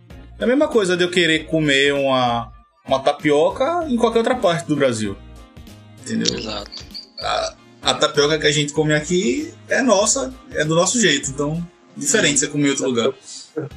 Tocou em outra ferida. Vamos mudar. Não, sabe, sabe um negócio bacana? Um negócio bacana dentro dessa questão de, de- do Brasil ser grande e tal. Né? Primeiro fazer uma pergunta. É, Tony, já que você tá no mesmo fuso horário que o meu, qual é a hora do nascer do sol, mais ou menos, se você souber, e a hora do pôr do sol aí? Cara, ele vai dar as caras aqui na praia entre 5 da manhã e 6 da manhã. Mas é das caras assim, tipo. Porque uma coisa é o céu começa a clarear. É, ele- não, ele, ele dá oi mesmo, ele aparece sim entre 5 e meia e 6 horas da manhã. Daí ele vai dar tchau aqui na parte de trás e isso muda, né? De acordo com. De acordo Com com a estação. É. Muda. Aqui ele muda de acordo com a estação. Parece que lá em Rio Branco ele não muda. né? Se eu não me engano, é sempre o mesmo, mas aqui ele muda. Ah, ele dá um tchau ali umas 5 da tarde. Umas 5 da tarde, 5 e meia. No máximo ele tá dando tchau aqui pro, pra parte de trás do, do apartamento. Ah, interessante. Mas aí eu acho que você tá fazendo uma média, talvez, né? De diferentes épocas do ano. Porque eu. É, É, não, É. não tem como o cara vai exato. Não, É. não, no verão dizem que ele demora mais, dá, dá 19 horas e ainda tá claro aqui. Eu falei, como assim? É porque agora é. É, justamente. É. Aqui em, em Recife é muito semelhante ao Acre, eu diria, porque o clima no Acre é clima equatorial, né?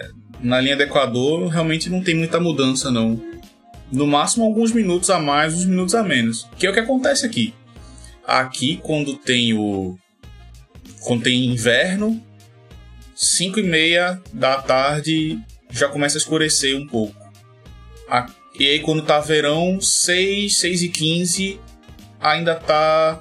Não vou dizer que tá claro. Não tá claro, mas.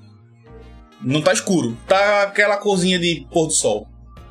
Né? Aquela coisinha mais. mais.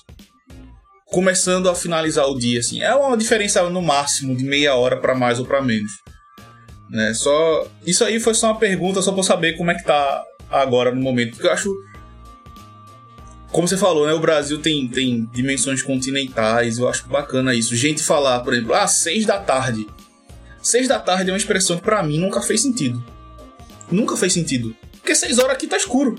Pra mim, seis é da noite. Seis horas aqui é é? escurão, pô. Pois é. E, e aí o que, que pegou? Pegou o horário de dormir, né? E o horário de, de se alimentar. Isso aí tem um, um bug, né? Vamos dizer assim, um bug. Tipo, 20 horas ah, aqui é o mesmo que 18 horas, né? No Acre.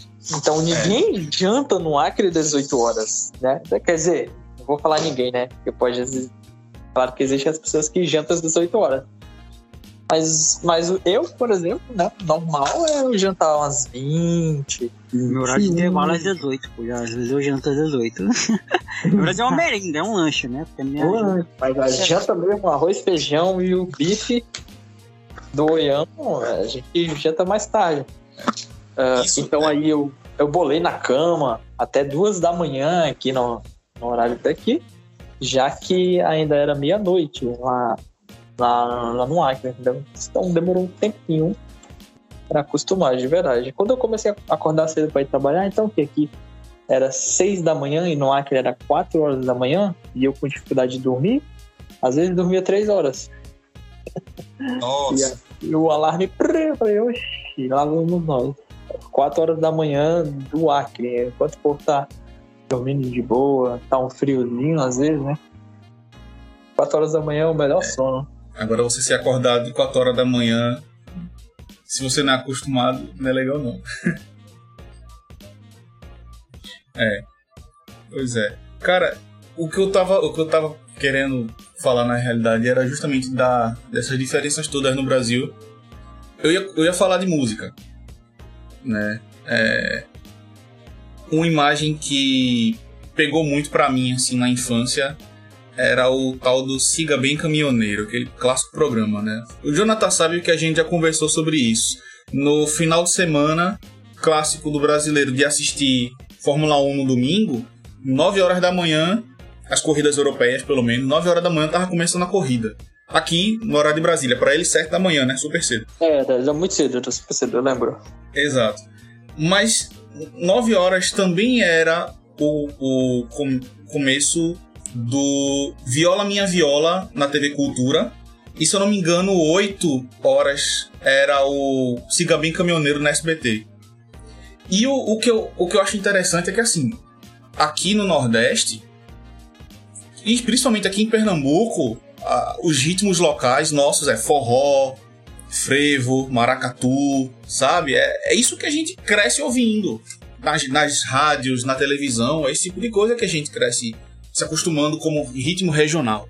É o ritmo da terra, é a música da terra, é o que canta a nossa vida, sabe? É, é, é o forró, forró pé de serra, xoxo, é, cha, chachado, shot, baião, entendeu? São essas coisas assim. Aí eu vejo o tal do, do Siga Bem Caminhoneiro, o camarada é, virando lá uma, uma BR no meio do, do, do, Mato Grosso. Não sei porque a gente tá falando tanto do Mato Grosso nesse episódio, mas tudo bem. É, virando a BR lá no meio do Mato Grosso e ouvindo um modão de viola. Cara, com um, um instrumento completamente diferente, com um sotaque totalmente diferente, cantando uma realidade muitas vezes bem diferente da minha. E é o mesmo país, velho. É o mesmo Brasil, tá ligado? Mesma, mesma coisa a gente tá no mesmo lugar e é, um, e é uma, uma, uma, um ponto de vista tão diferente da, da vida, sabe?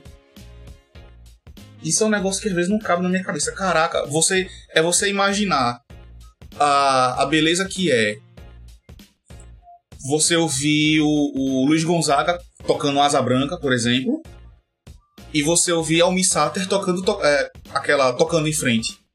É o mesmo país, meu irmão. É boas referências, verdade. Boa referência. É, é, ele é tão enorme que, que tem as colônias, né?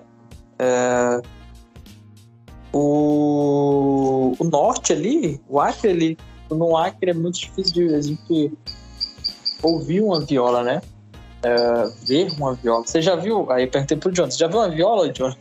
Cara, vi já, mas era muito criança, depois de adulto não. Uma viola, zona 10 cordas, 12 cordas. É, vi quando criança. Até, até gaita, pô. Tipo, é uma parada mais, sei lá, comum. Eu, eu só vi quando eu era criança, que meu avô tinha, tá ligado? Porque meu avô tinha, aí olha só. Não é porque, tipo, as pessoas ao meu redor tinham, tá ligado? É, sanfona, já, já viu uma sanfona? Sanfona já vi, tipo, só em show mesmo, assim, mano. De, de conhecer alguém que tem, não. Pois é, então.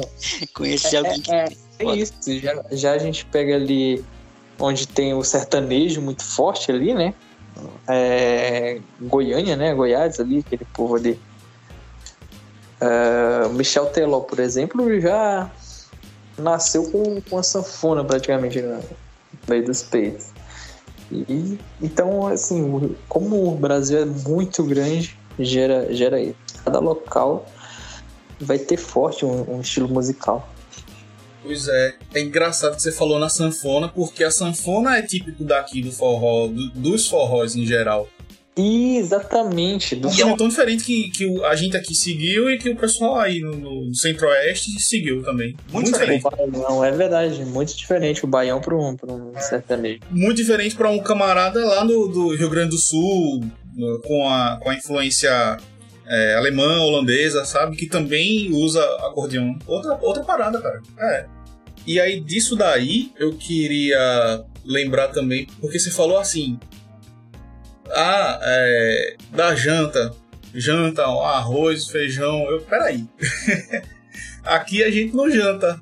Eu sei que muitos estados jantam arroz, a mesma coisa do almoço. Aqui não. Aqui normalmente a gente come a parada que come no, no café da manhã. Caraca, Pode crer. que loucura. É, Aí, né? aqui aqui a gente com muito raiz.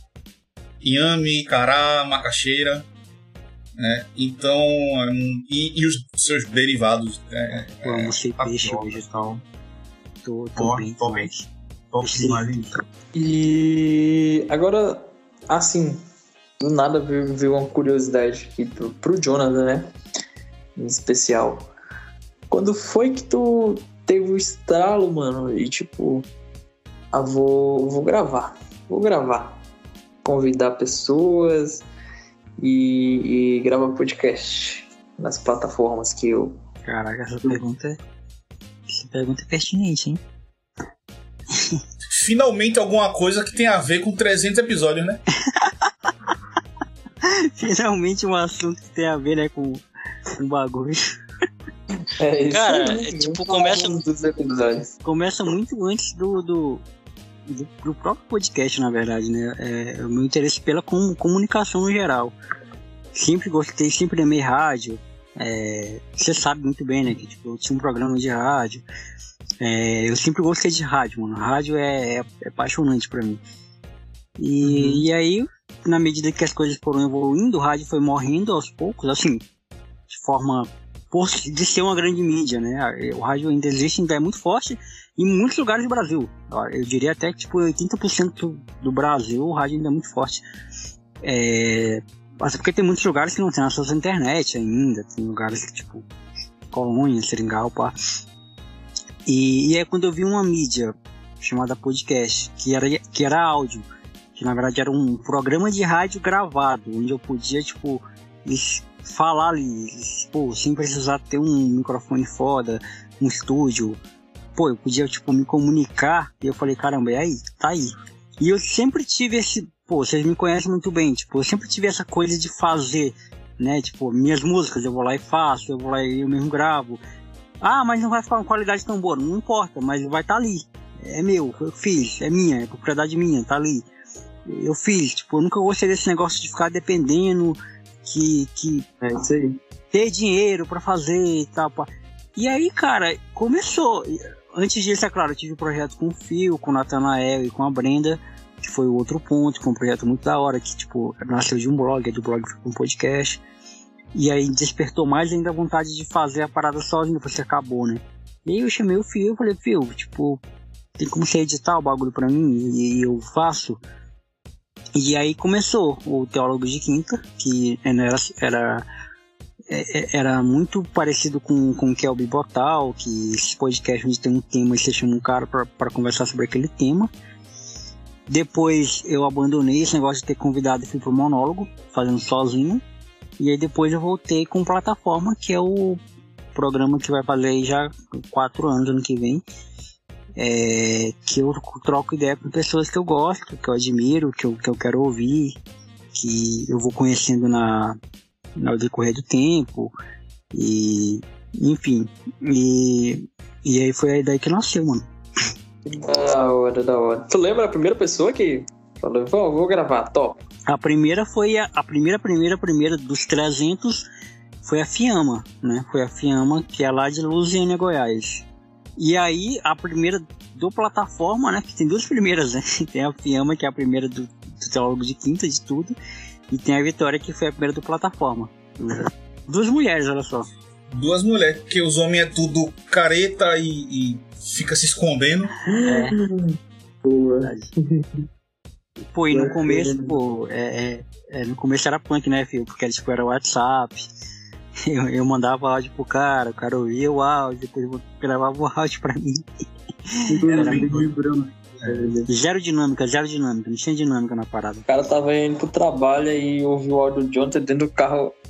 Cara, então, assim. O Matheus, né? O episódio que eu gravei com o Matheus, pô. É bem assim, ele tá, só tava saindo da igreja, eu acho. Literalmente isso.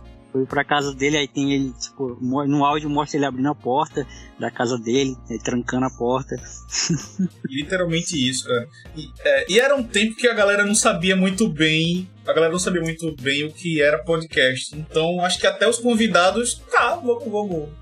Vamos conversar aí. Era outro trampo também, isso aí, velho. Tipo, pra- pra- assim, É, eu- pra eu poder falar pra galera, sabe, o que era podcast, assim, os primeiros ouvintes foi muito nós mesmo, tipo, amigo.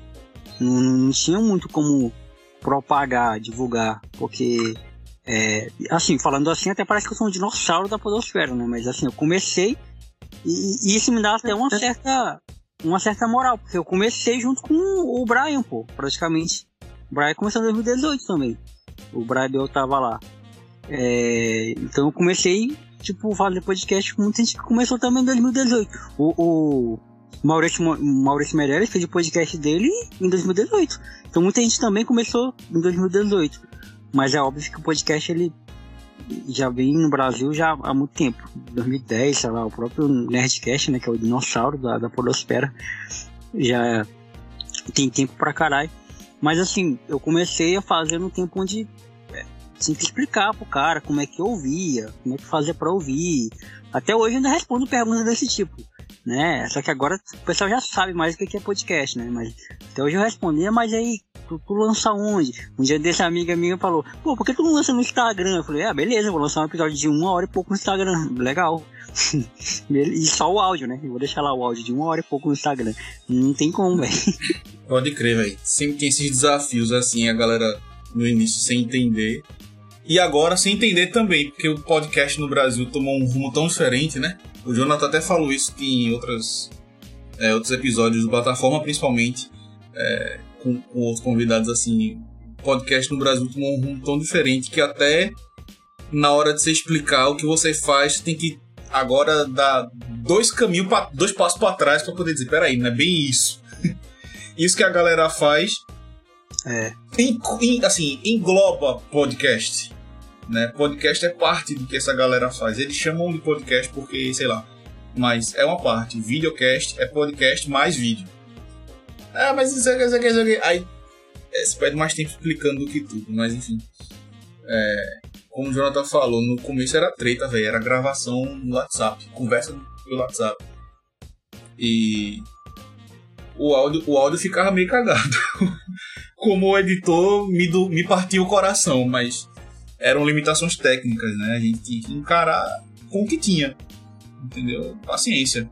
Até o dia que, que o Jonathan começou a fazer, primeiro com chamada, ele chamava a pessoa pelo WhatsApp e ele usava outro celular para carregar, para carregar, ó, gravar.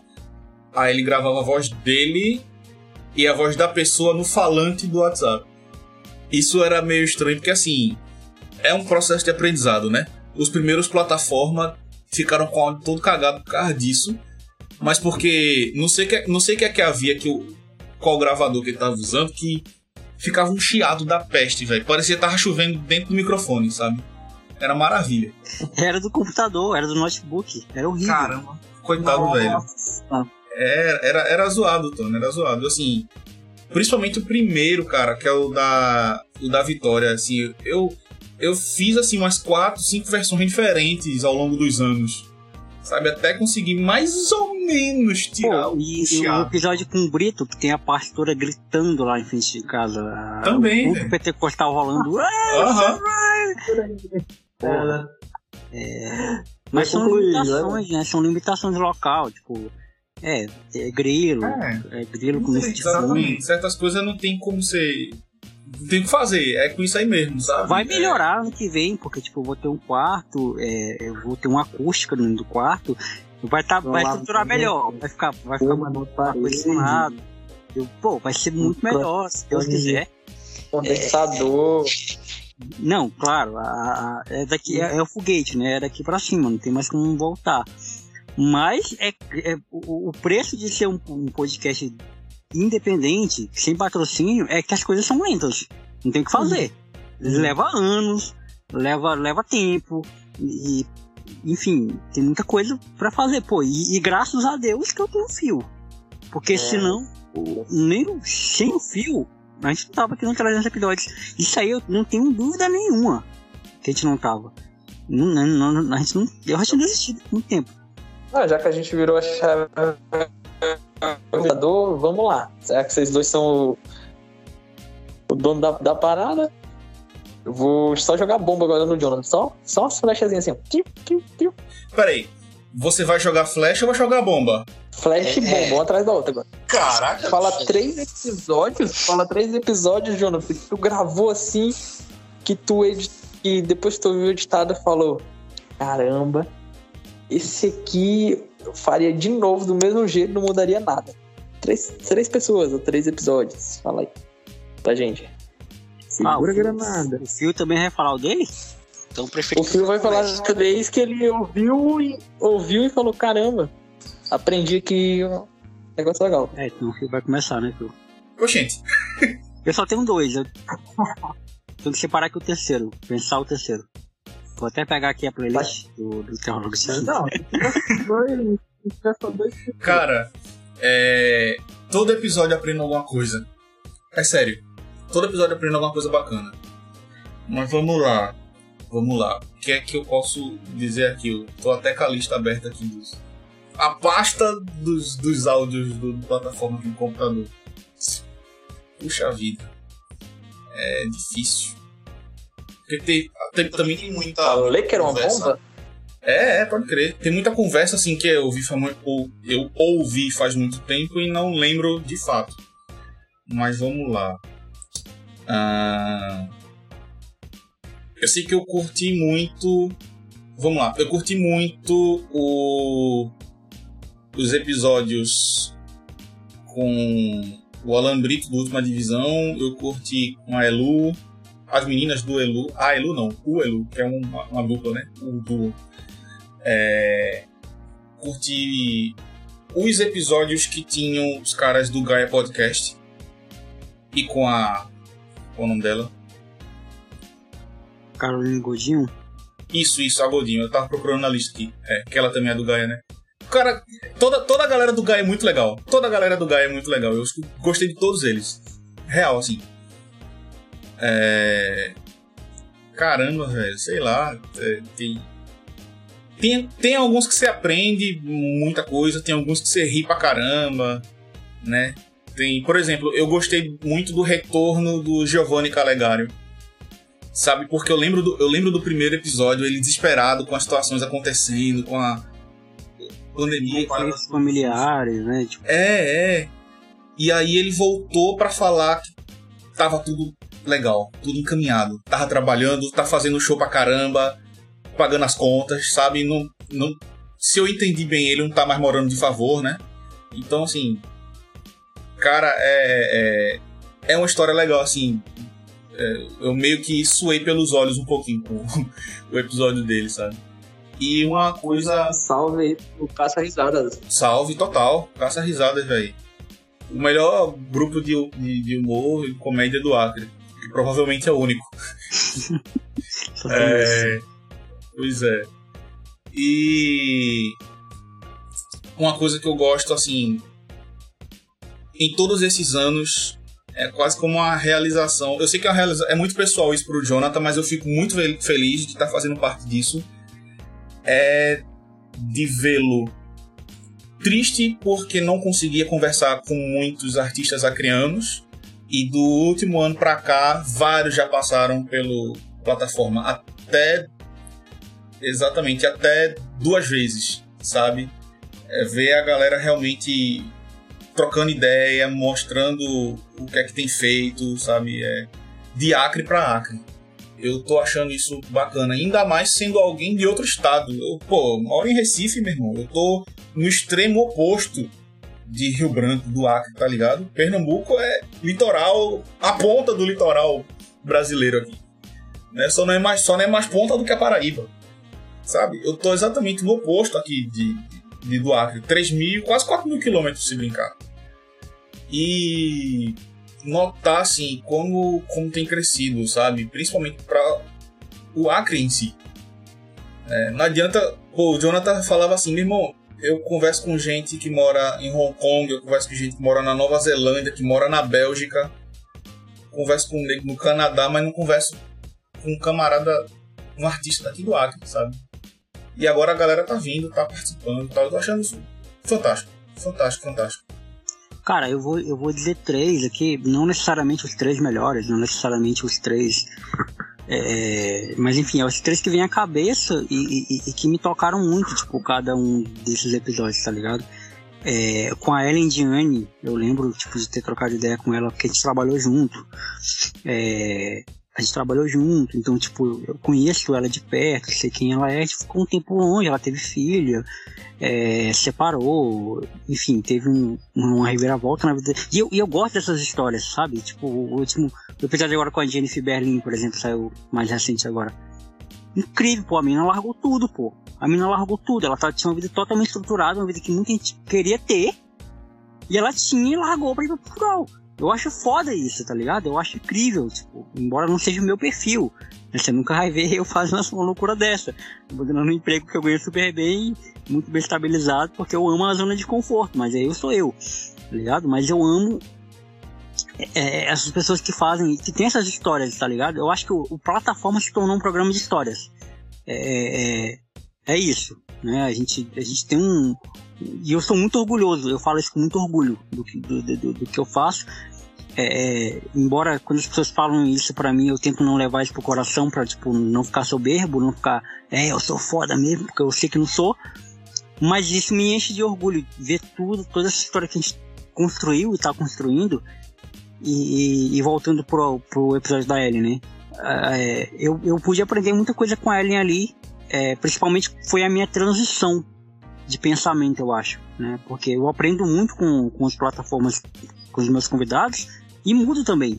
Isso é que é o mais gigante da parada. É uma, é uma escola para mim, uma faculdade. É, no meu na minha transição de pensamento, tipo, entre poder olhar para a mulher como a, a, é, eu, eu, sei que virou politicagem falar esse termo, né? Mulher empoderada, enfim. Mas é exatamente isso. É uma mulher empoderada, uma mulher que tem decisão, tem opinião própria, não precisa que um homem dite o que ela tem que fazer. E, e, e isso foi muito foda aprender isso com a Ellen. O episódio com a Rigliane, né? Que, olha mais uma vez Mato Grosso sendo citado, que mora em Mato Grosso atualmente, em Cuiabá. E ela já tá até com sotaque de Cuiabá, né, filho? Você tá ligado, né? Você editou o episódio com ela. Pode ela crer. tá com ela tá com sotaque. Pô, não tem como dizer que aquela menina é criana, pô. Não tem como dizer. Ela tá com sotaque todo de Cuiabá que é um sotaque muito forte, né? Mato Grosso é tem um sotaque muito forte. E ela mora lá há muito tempo, então por isso. E o episódio com a Rigliane também me, me fez despertar para isso, uma mulher ponderada, é, que passou por, por relacionamentos abusivos, é, pô, e foi.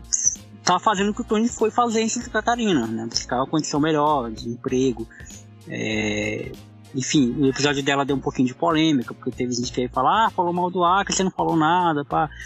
E, enfim, mas eu entendi tudo bem, muito que ela quer dizer, é, e ficou resolvido. E, cara, em um episódio bem particular, inclusive o Tony conhece ele, foi com o Caio Fugêncio, tá ligado? Com o Caio, tipo, foi um episódio onde eu me expus muito. Se você for ouvir esse episódio hoje, você vai ver que, tipo, é como se eu estivesse falando com ele sem saber que tava gravando, tá ligado? Ouvindo hoje aquele episódio, eu tenho essa concepção, caramba, eu, eu me expus pra caramba, eu falei de coisas da minha vida muito abertamente, assim. Não que eu não, não, que eu não fale, mas quando eu falo de forma muito mais abrangente, de forma assim, ah, meu pai, minha mãe, eu não falo de forma tão emotiva. E naquele episódio com o Caio, ele se expôs muito e eu me expus muito, é, e eu pude falar de tudo, né? Tipo, como eu me vejo como um homem negro, é, como um homem preto, como eu me vejo como um cara favelado, como eu me vejo como alguém que teve que buscar é, ter o um mínimo, é, tipo, onde nada foi fácil para mim, tudo veio difícil, tipo, até um livro didático que para muita gente era fácil, é, é, para mim tinha que me rebolar, minha mãe tinha que rebolar para passar lá em 10 vezes, 11 vezes, é, é, enfim, tudo, tudo para mim foi difícil, tudo para mim foi mais difícil. Não só para mim, porque o Tony também, o Tony vem de, de, de classe baixa, e eu, é, depender de Bolsa Família, tá ligado? Essas paradas. Então, tipo, conseguir as coisas que eu consigo, é, é romper barreiras que eu rompo e rompi, e falar disso abertamente hoje, me dá segurança, tá ligado? E também me dá uma certa forma de, caramba, eu tenho, eu tenho uma identidade. Eu, eu, eu sei quem eu sou hoje. Coisa que a gente não tinha condição de falar anteriormente, entendeu? E a gente era o que as pessoas diziam que a gente era. Ah, você é fulano, a gente só aceitava, é isso. E hoje não. Eu cheguei no nível de dizer, não, eu, eu não sou quem, o que você quer que eu seja, eu sou quem eu sou. E eu, eu não quero ser o que você tá me falando, tá ligado? Então, tudo isso aí, eu, eu, eu falei lá no episódio com o Caio, né, e, e, e expus e aprendi também. Eu aprendo com pessoas que pensam diferente de mim também, o Caio pensa diferente de mim em vários aspectos, a, Ellen também, mas é, é, eu, eu, eu amo ser um bom ouvinte. Eu acho que essa resume muito bem todas as plataformas. Pra citar três aí, né? Pra não fugir da pergunta do Tony, mas tem muitos mais, tem, tem, tem muitas histórias incríveis aí. Ah, bacana, bacana. Pô, muito bom, muito bom mesmo. É, é isso, tipo, cada pessoa é uma história, né? Então, é isso. E, e já diz o já diz Rashid, segundo as estatísticas, era pra eu crescer analfabeto, né? Então, a gente. Exato. Tá, É sobre tá isso. nessa de. Tá nessa de lutar aí, mostrar. E... Acho que eu tô muita vibe Rashid, de menino não vá pro crime e. Pô, é faz tempo que tu tá muito vibe, Rashid. Faz muito tempo. não é de hoje, não. Acho que, acho que quando eu conheci Rashid, ele, caramba, jogou uma. jogou a, a visão dele aqui ficou de verdade, de verdade, de verdade, de verdade. Tá bom. Aconteceu isso comigo quando eu conheci a MC e quando eu conheci Kivix também. Bacana. Mais uma vez a gente cara, falando disso, agora. cara, agora. Assim. Ah, falando em, falando em música, né, cara? Ah, lembrando que a gente iniciou uma faculdade de música. Exato, 2014, né? Para quem não sabe, né, o Jonathan iniciou sim uma faculdade de música. Passou bastante tempo indo para o curso. Uma semana. Uma semana. Caramba, velho, bastante tempo mesmo, hein? Ô, louco. Bastante tempo. Aí a gente se inscreveu numa matéria lá. História da música. Foi ali que foi o pico do Vou Sair Fora. Foi o. Gota d'água, Uma meu amigo. Uma professora que com sotaque de argentino, assim, que falava um pouco argentino. E aí, eu na maionese. Falaram da música barroca, do tempo do, do, do barroco, aí o Jonathan, cara, não é isso, né? 1800 e não sei quantas, não existia violão. As pessoas tocavam. Ai, tomar banho. E, e assim, com todo respeito, tá ligado? Eu entendo que essa parada é necessária, tem que estudar porra toda mesmo, porque, tipo, é que nem um cara que vai estudar culinária, por exemplo. O cara tem que entender a história do alimento, o que, que ele tá. Pelo menos ter uma noção do que ele tá fazendo. Mas, porra, é chato. É inegável, é chato. tem pra onde? Eu lembro o Jonathan pulou e falou, vou fazer jornalismo. Não sei se você chegou a, a tentar Não, ou iniciar. Não. Eu, eu, eu fiz o Enem pra isso, mas é, fiquei na, naquelas vagas lá que tem que esperar alguém desistir, mas não, não, não vingou. E aí eu parei. E também quando tiver que começar a estudar a história do jornalismo, o Jonathan vai olhar pro lado e dizer, deixa pra lá. É, depende de onde que eles vão começar, né? Se eles forem começar dos anos 90 pra cá, é, pois é, isso aí que me pega. Mas é, mano, inclusive, Pega. pô, a, a matéria que eu vou estudar agora na faculdade é a história da teologia. Ah, é chata pra caralho, história da teologia. Ah, quando foi que estruturaram os ensinos teológicos? Ah, a igreja católica não sei da onde. Mas tem que estudar, né, mano? Tem que estudar. Tem que estudar. Fazer o quê? É, é isso aí. Toda matéria que tá lá, óbvio que vai ter algumas que provavelmente você não usa durante a vida, né? É. Pô, até hoje. Até hoje eu não tive que calcular o valor do X de nada, assim, tipo, a fórmula de Bhaskara. Mas. Tive que achar o Y. tá, né? Embora eu já devo ter encontrado ele por aí, mas eu nunca tava procurando. O- o- como dizia minha prima, né? O Y. Minha prima falava Y, e até hoje eu falo Y. Y, velho.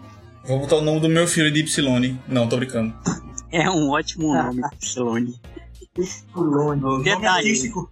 É, e detalhe, Y que não começa com Y, começa com I. Isso, isso, isso, isso. Com I, Y. nome, O P mudo. nome da hora. Pois é, aí nós estamos, nós estamos aí. É, feliz, feliz, aproveitar pra. Na, Ah, é? em música? Ah, não, cheguei até o sexto, sexto, quinto período. Veio pandemia, veio ixi, um monte de situação pessoais. Cara, não concluí, né? É, mas. Mas aproveitei bastante, aproveitei bastante todas as matérias que eu fiz. Tenho, tenho uma outra visão de músico, né? Acaba que se torna aquele músico chato. Você faz um você faz uma prática de conjunto vocal, você tem que aprender a cantar, né? No tom certinho. Já aconteceu ouvir alguém cantando desafinado, você faz aquela careta, é inevitável. Acho que assim, sempre que você vê um músico formado, é, ele vai se sentir um, um deusão, entendeu? Eu já tava quase me tornando um, eu falei, não, é melhor melhor eu parar aqui, vai que, né? Eu me torne um deusão, né? Óbvio que não foi isso exatamente, né? Mas É. já tava. Já tava. Já aproveitei bastante, aproveitei bastante. É, não sei ainda se dá pra correr atrás do, do diploma, porque agora já tô em outro estado, né? Talvez eu não ver uma transferência aqui, mas eu nem sei ainda onde fica a federal de, de Santa Catarina. Provavelmente não é em, na cidade que eu tô, algo do tipo. Mas eu, eu ainda vou dar uma pesquisada, acredita? Da, das opções que eu tenho. Né? Não falta muito, não falta muito para concluir. E ter o seu diploma de superior, cara,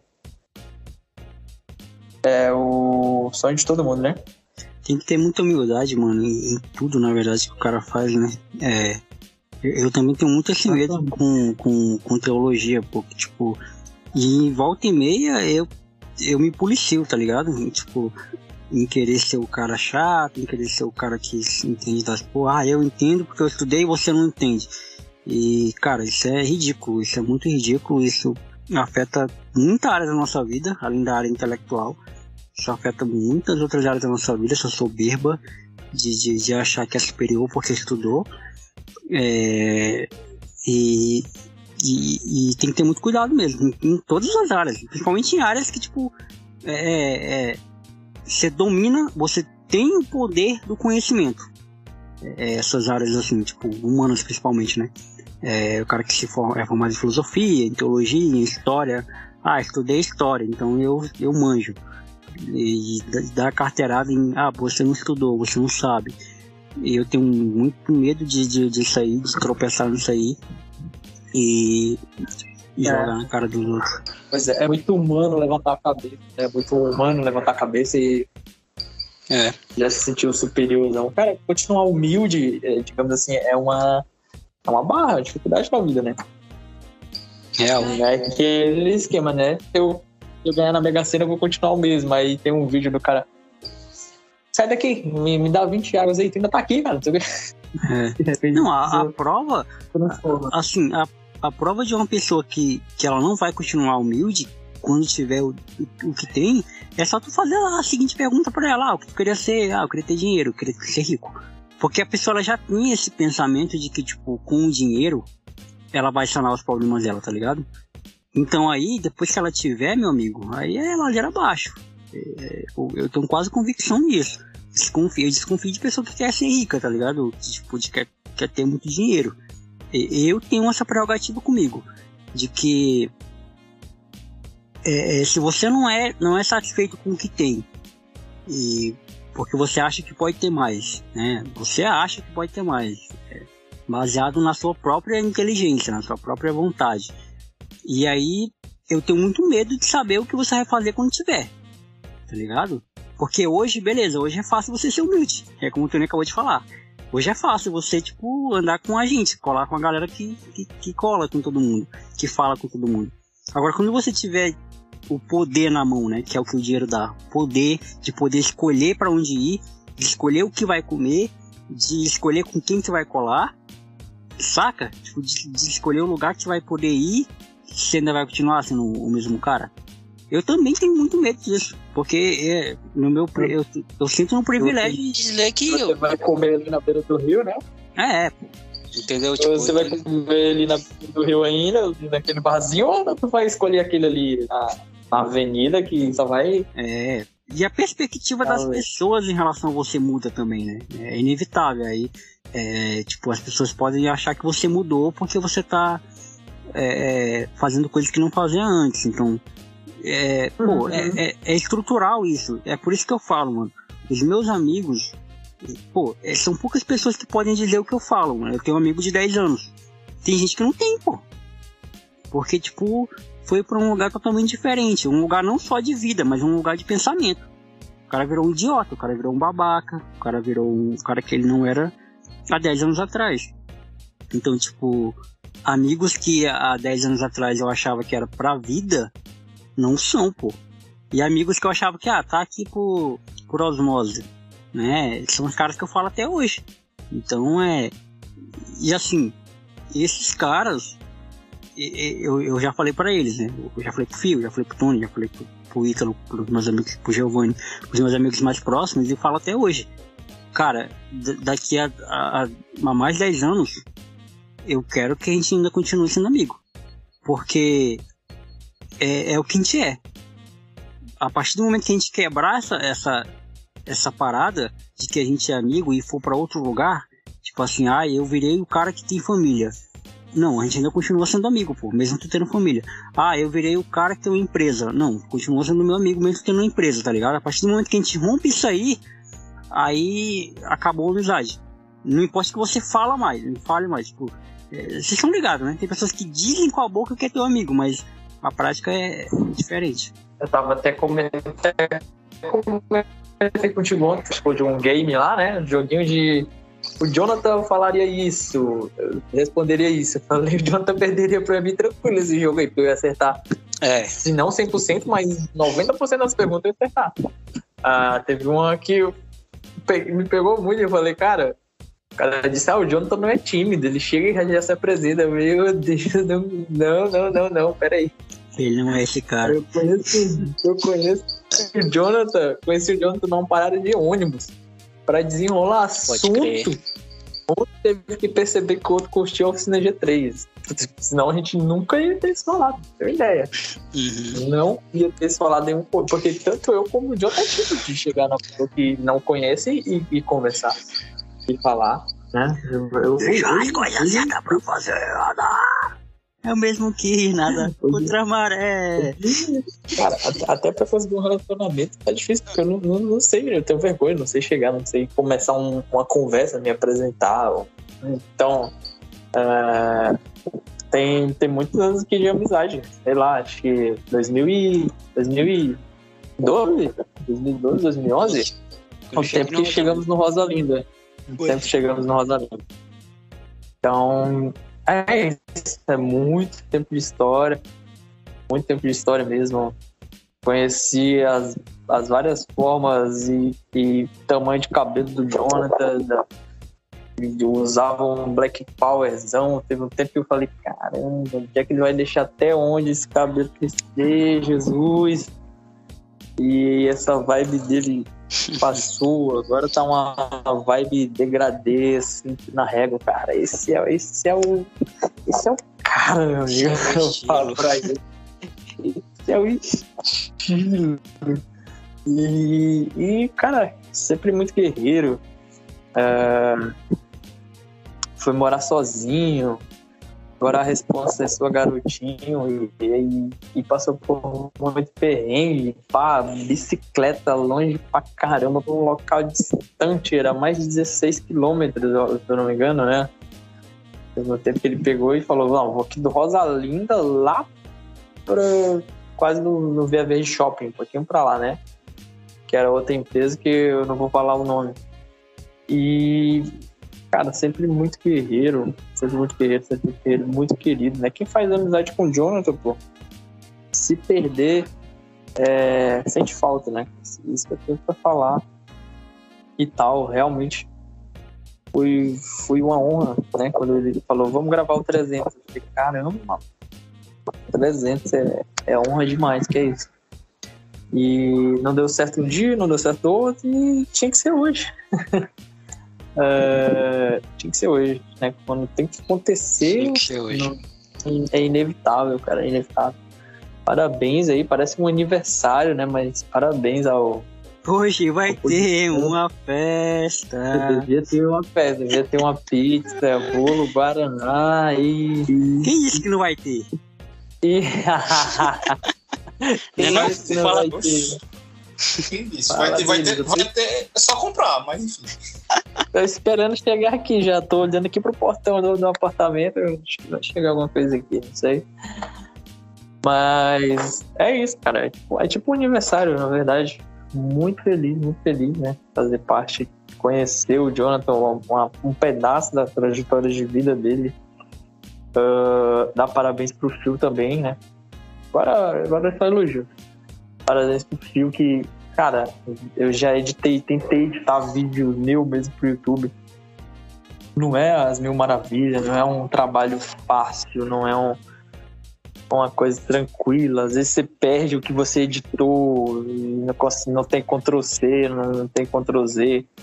E ai meu Deus, e ele tá com o Jonathan nesse tempo todo. Que é isso? Isso é encontrar um irmão de outra mãe, né? E. Cara, parabéns, parabéns pra vocês dois, né? Que colocam isso aí pra frente.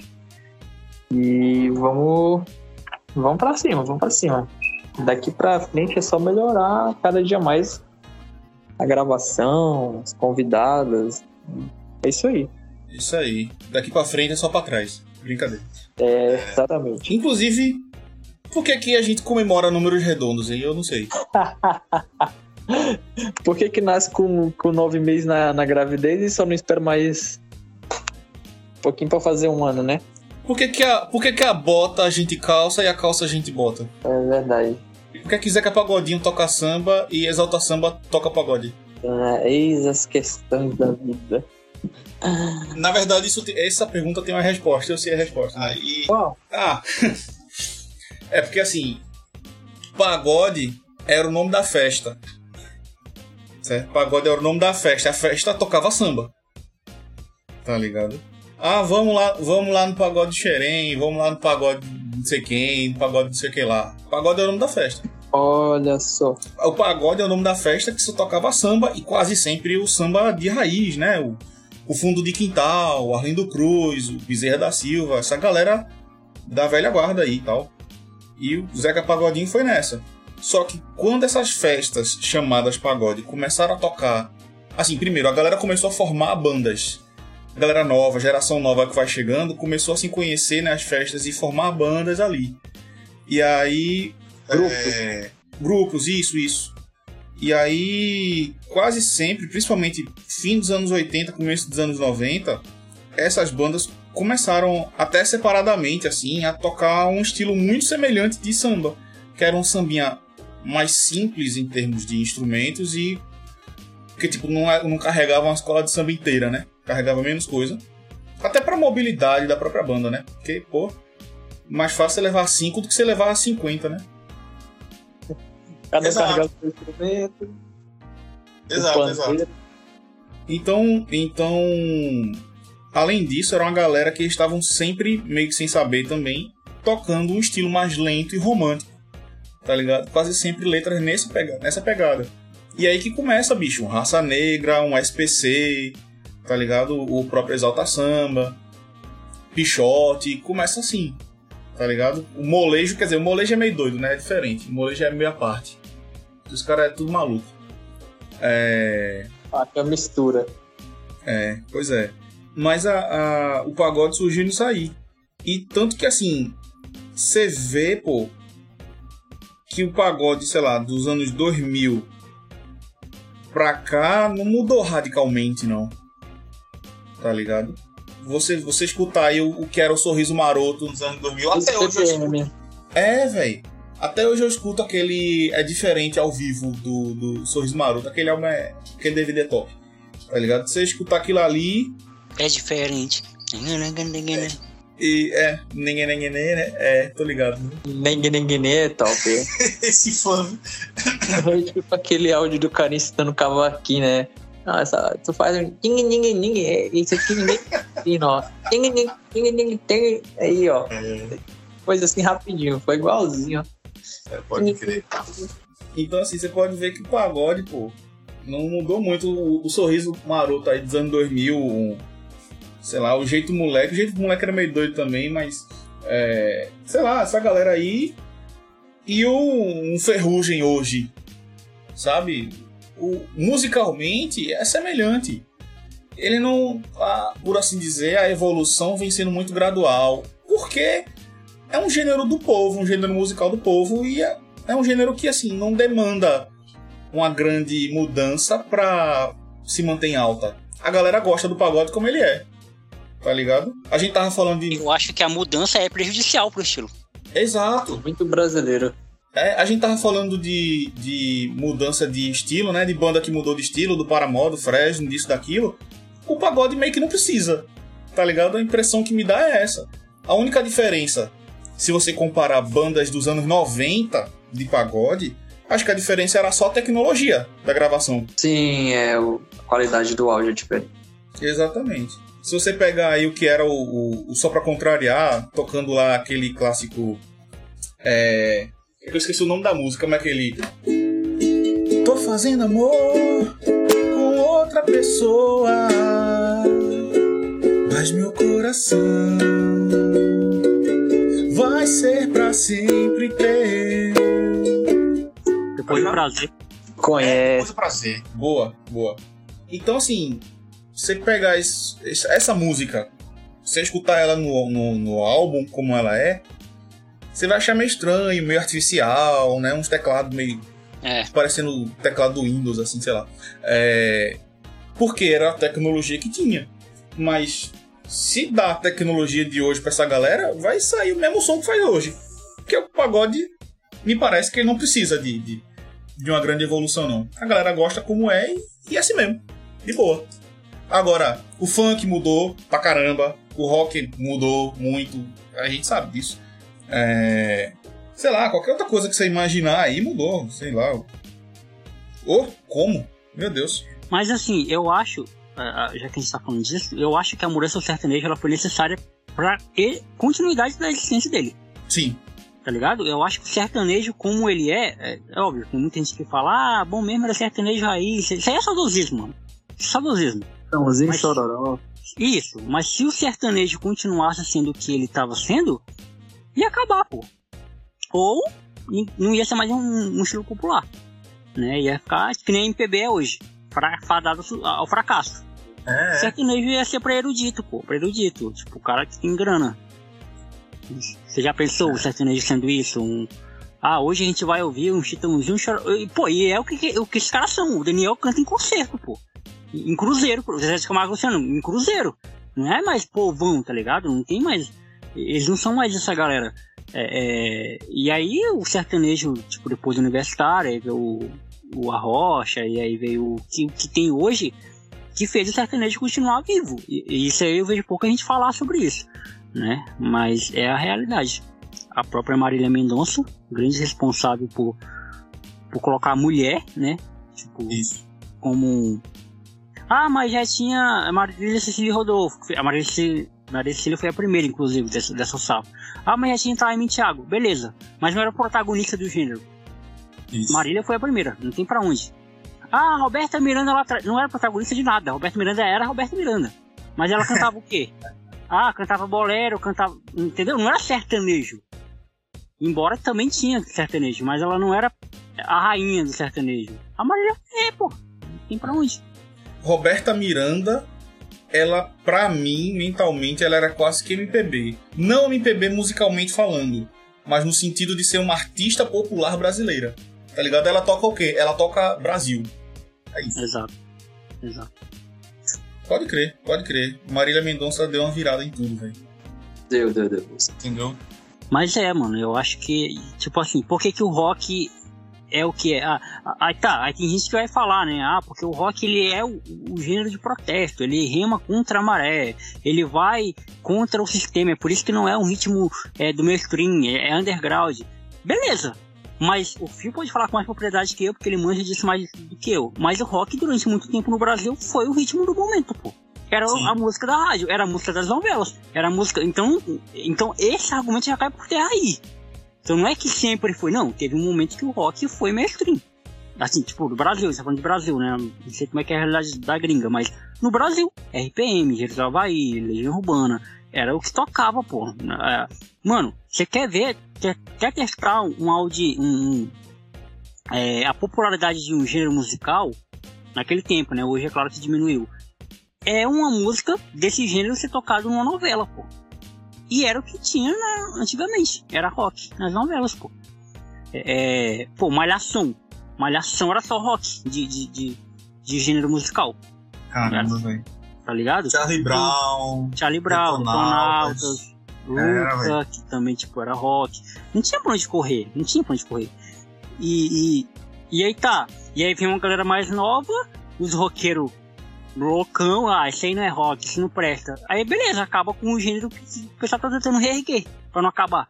E aí vira, cada um vai pra um lado, cada um vai pro outro, se senta como tá.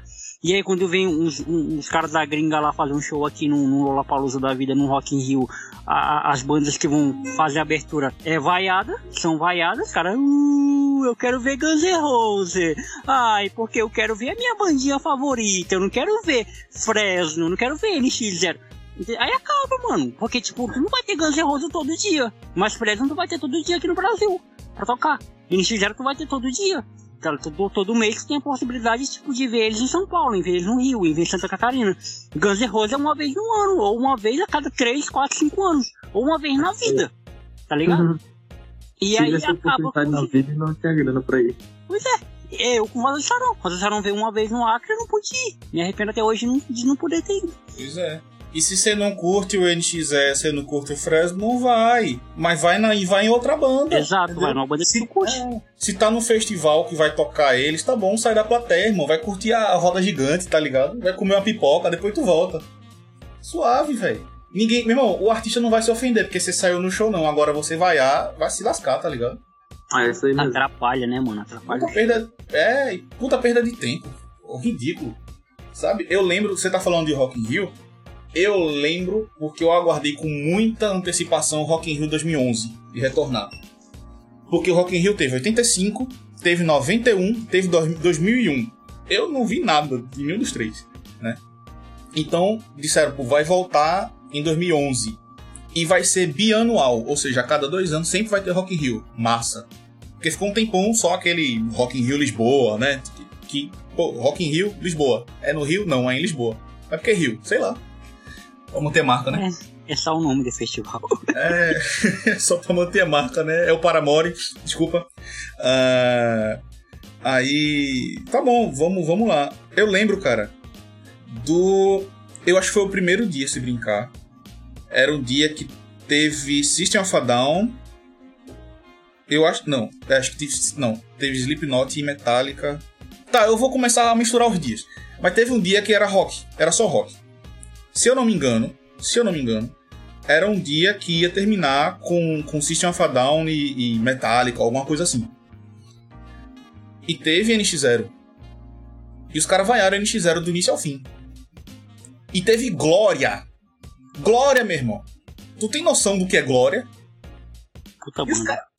Puta banda, os caras vaiaram Glória do início ao fim. Vai se lascar, velho. É. Tá ligado? Putz grila, velho. Tanto que assim. É, é, não dá para entender. Agora, uma coisa ficou, ficou clara que o próprio público do, do Rock in Rio. O público do Rock in Rio sempre foi fresco. Né? Sempre teve essa de vaiar a banda tal. Teve o lance lá de Carlinhos Brown tomando garrafada de mijo lá em 2001, não sei o que. Beleza. Porém, eu preciso também dar crédito. Porque de 2013 em diante não teve mais isso. Eu não notei, pelo menos, porque eu assisti todos até aqui. Acho que só não assisti em 2019. E o desse ano, que eu vou ver ainda, 2022 ainda vou ver. Eu vou baixar aí o que eu puder. Eu não notei mas ninguém vai vaiar em show nem nada. Acho que a galera Parou, botou a mão Teve no Priscila, né? Teve Luísa Sonza. Não teve vaia, eu não lembro Não. se teve vaia, não. Não, pronto, massa. Mas por- porque, obviamente, agora o Rock in Rio, a cada edição que passa, ele tá mais e mais multicultural, né?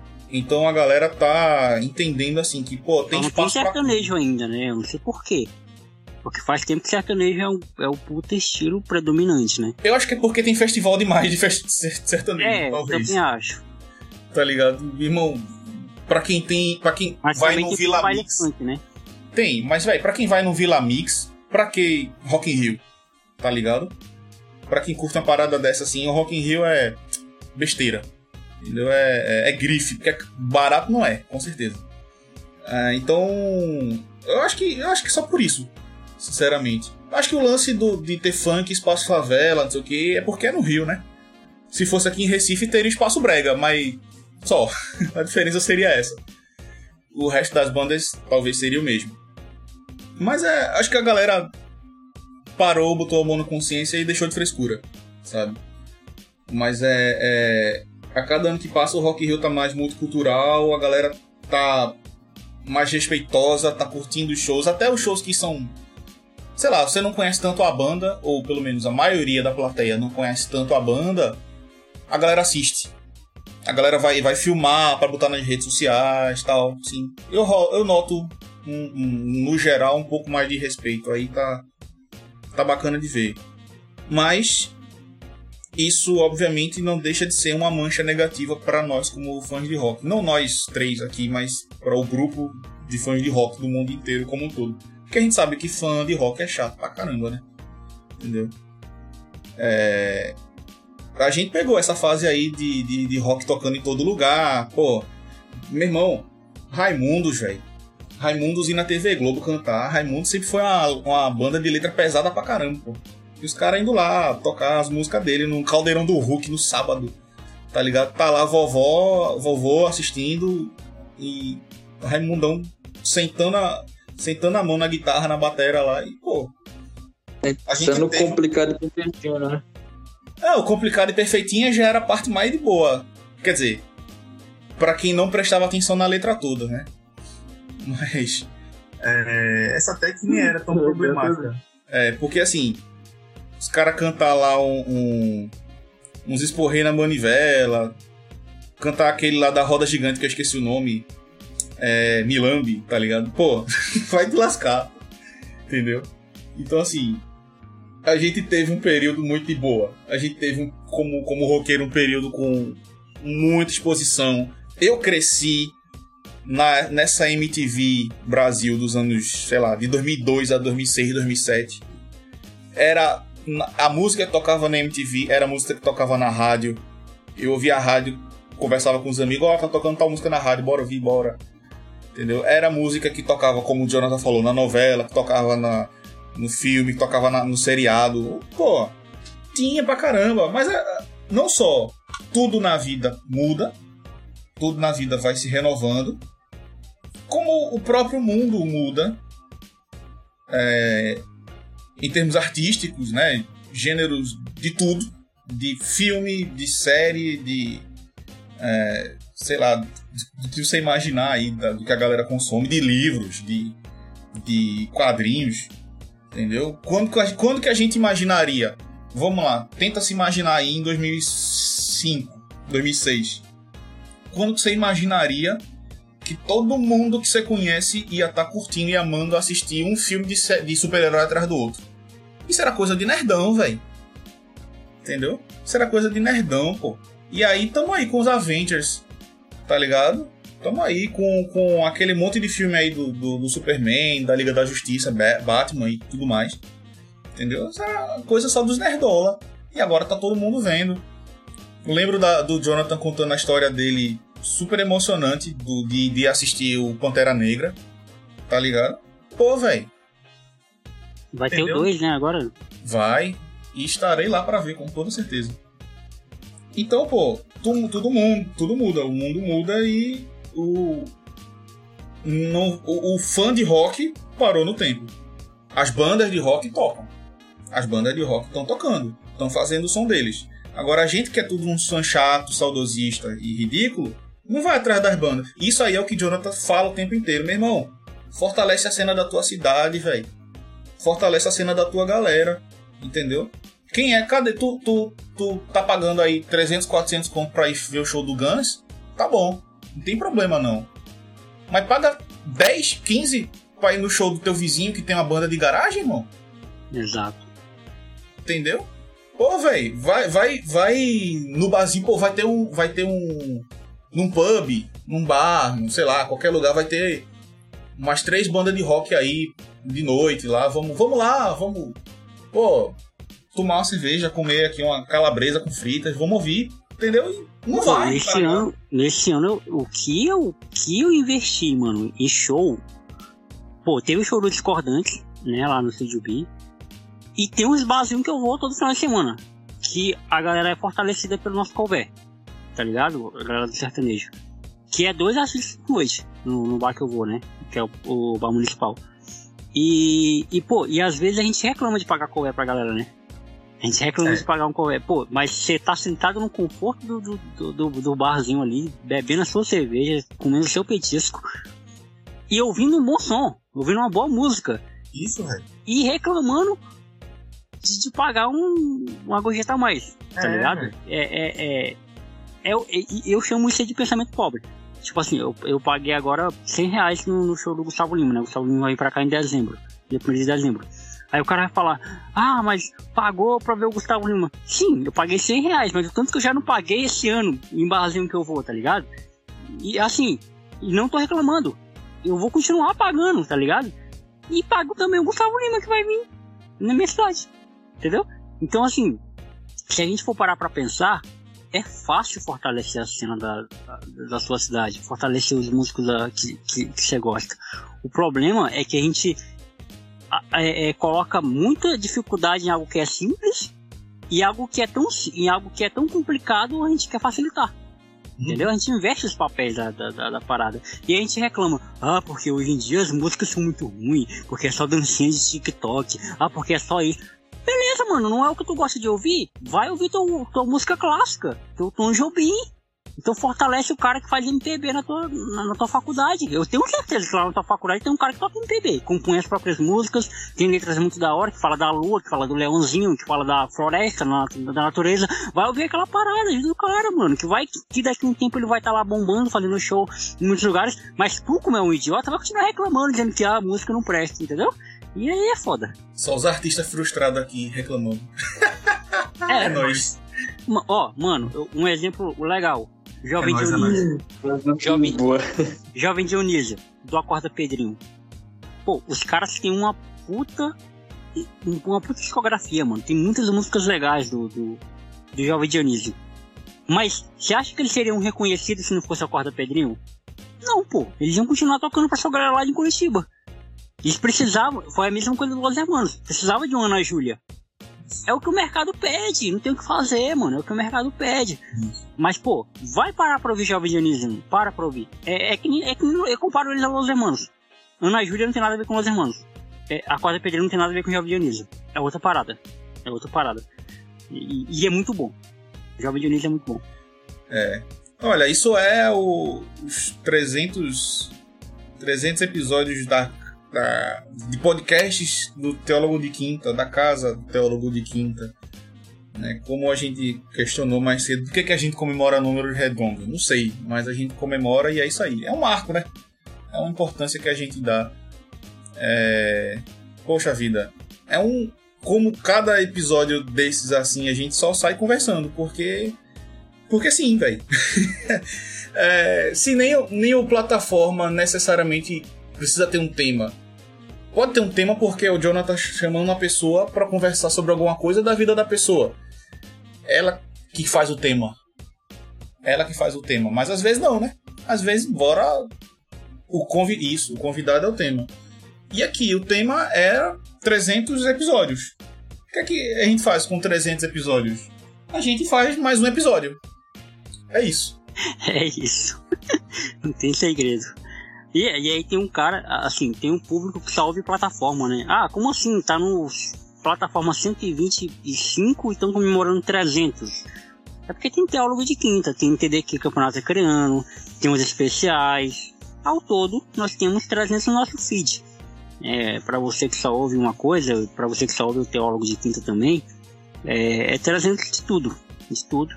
E ano que vem a gente vai caminhar por 400. Vamos gravar o 400. Isso aí. E vamos, vamos, isso aí. Honrado em fazer parte, né? Como eu já falei uh, um pouquinho antes. Parabéns pra galera aí que faz isso acontecer, né? Fio que edita aí há muito tempo, muito tempo mesmo. O trabalho de edição não é trabalho fácil. E tá sempre aí, o Jonathan achou um irmão, né? Como eu digo, vou repetir, achou um irmão. Sim, Uh, tá apoiando, né? E me sinto honrado em fazer parte, né? Eles nos deram a, a situação, a solução para fazer arte e o Jonathan tá fazendo essa arte muito bem. Uh, é, e assim, parabéns, parabéns mesmo, né? É só vocês dois, cara, só vocês dois. Não tem um empresário, não tem a, alguém por trás, um, um Illuminati, por exemplo, escondido aqui. É não, é, é nós, é nós. Não tem, não tem nada aí escondido aqui. É, é isso aqui. E estamos vivos. Apesar de tudo, pandemia, modo de gravar de um jeito, modo de gravar de outro, é, correria do dia a dia, o trabalho para editar, o, o espaço de tempo para poder editar, que não é rápido. Cara, é, parabéns para vocês dois mesmo aí. Uh, muito feliz, muito feliz por, por essa conquista, né? E tem muito sangue, suor e muita batalha, muito não, muito não dá para gravar, muito para que que é, para que que serve. É. E tá vivo, tá vivo o podcast TDQ vive. Estamos vivos. Ô, Tony, mas, mas quem disse, Tony, que a gente não tem nenhum Illuminati por trás?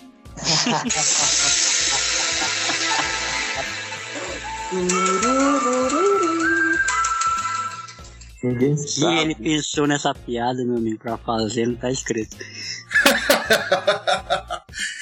Eu tinha um áudio já feito aqui no celular há muito tempo. Só uso pra esses momentos. Meu Deus do céu, tava. Ali, ó, tá.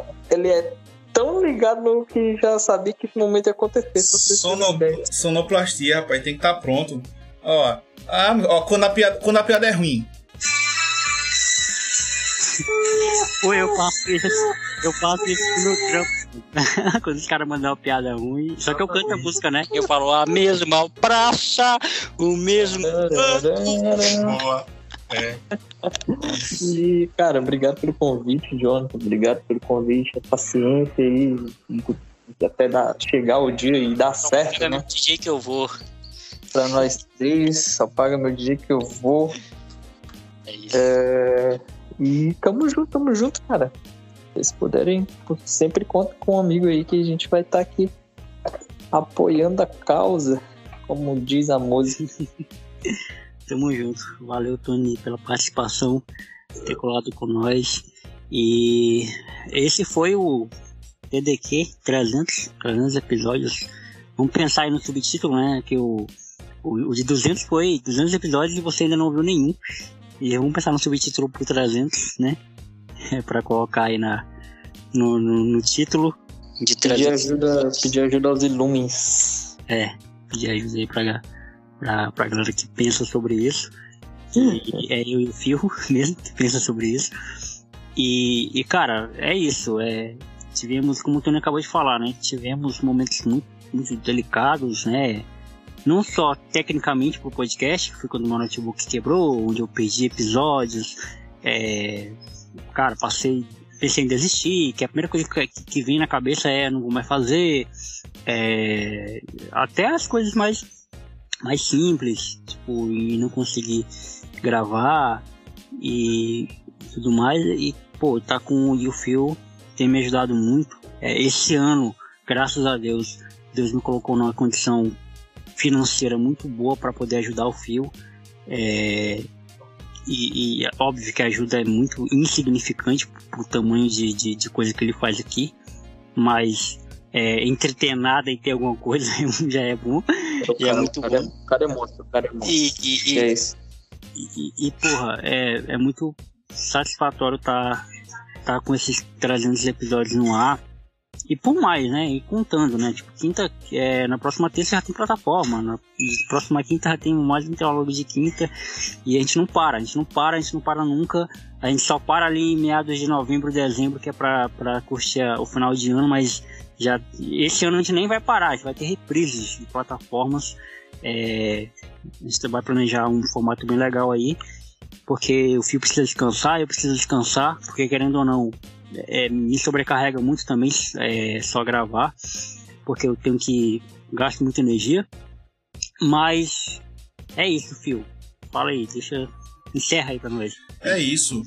300 episódios que não são nem de Gideão e nem de Esparta. Isso foi horrível, mas daqui para lá a gente pensa num subtítulo melhor. É nós. Muito obrigado aí a, a, cada um que ouviu até aqui. Eu sabia. É, muito obrigado aí a cada um que ouviu esse episódio ou qualquer um dos episódios anteriores, porque todos vocês são importantes pra gente. É, e é isso, eu acho que eu não tenho mais muito a acrescentar, senão. Valeu, valeu, valeu, valeu, valeu. É nóis, gente. Um abraço, Jonathan. Um abraço, Tony. E partiu mais 300 episódios. Até a próxima. Até a próxima. Não se esqueçam, toda quinta-feira tem plataforma, toda terça-feira tem Teólogo de Quinta. Eu inverti de propósito para você prestar atenção. Que a Teólogo de Quinta é na quinta e a plataforma é na terça. E nos sábados, alguma reprise de alguma coisa antiga, porque eu sou desses. É um mexame mesmo. Mas só no YouTube. Só no YouTube. Valeu, falou.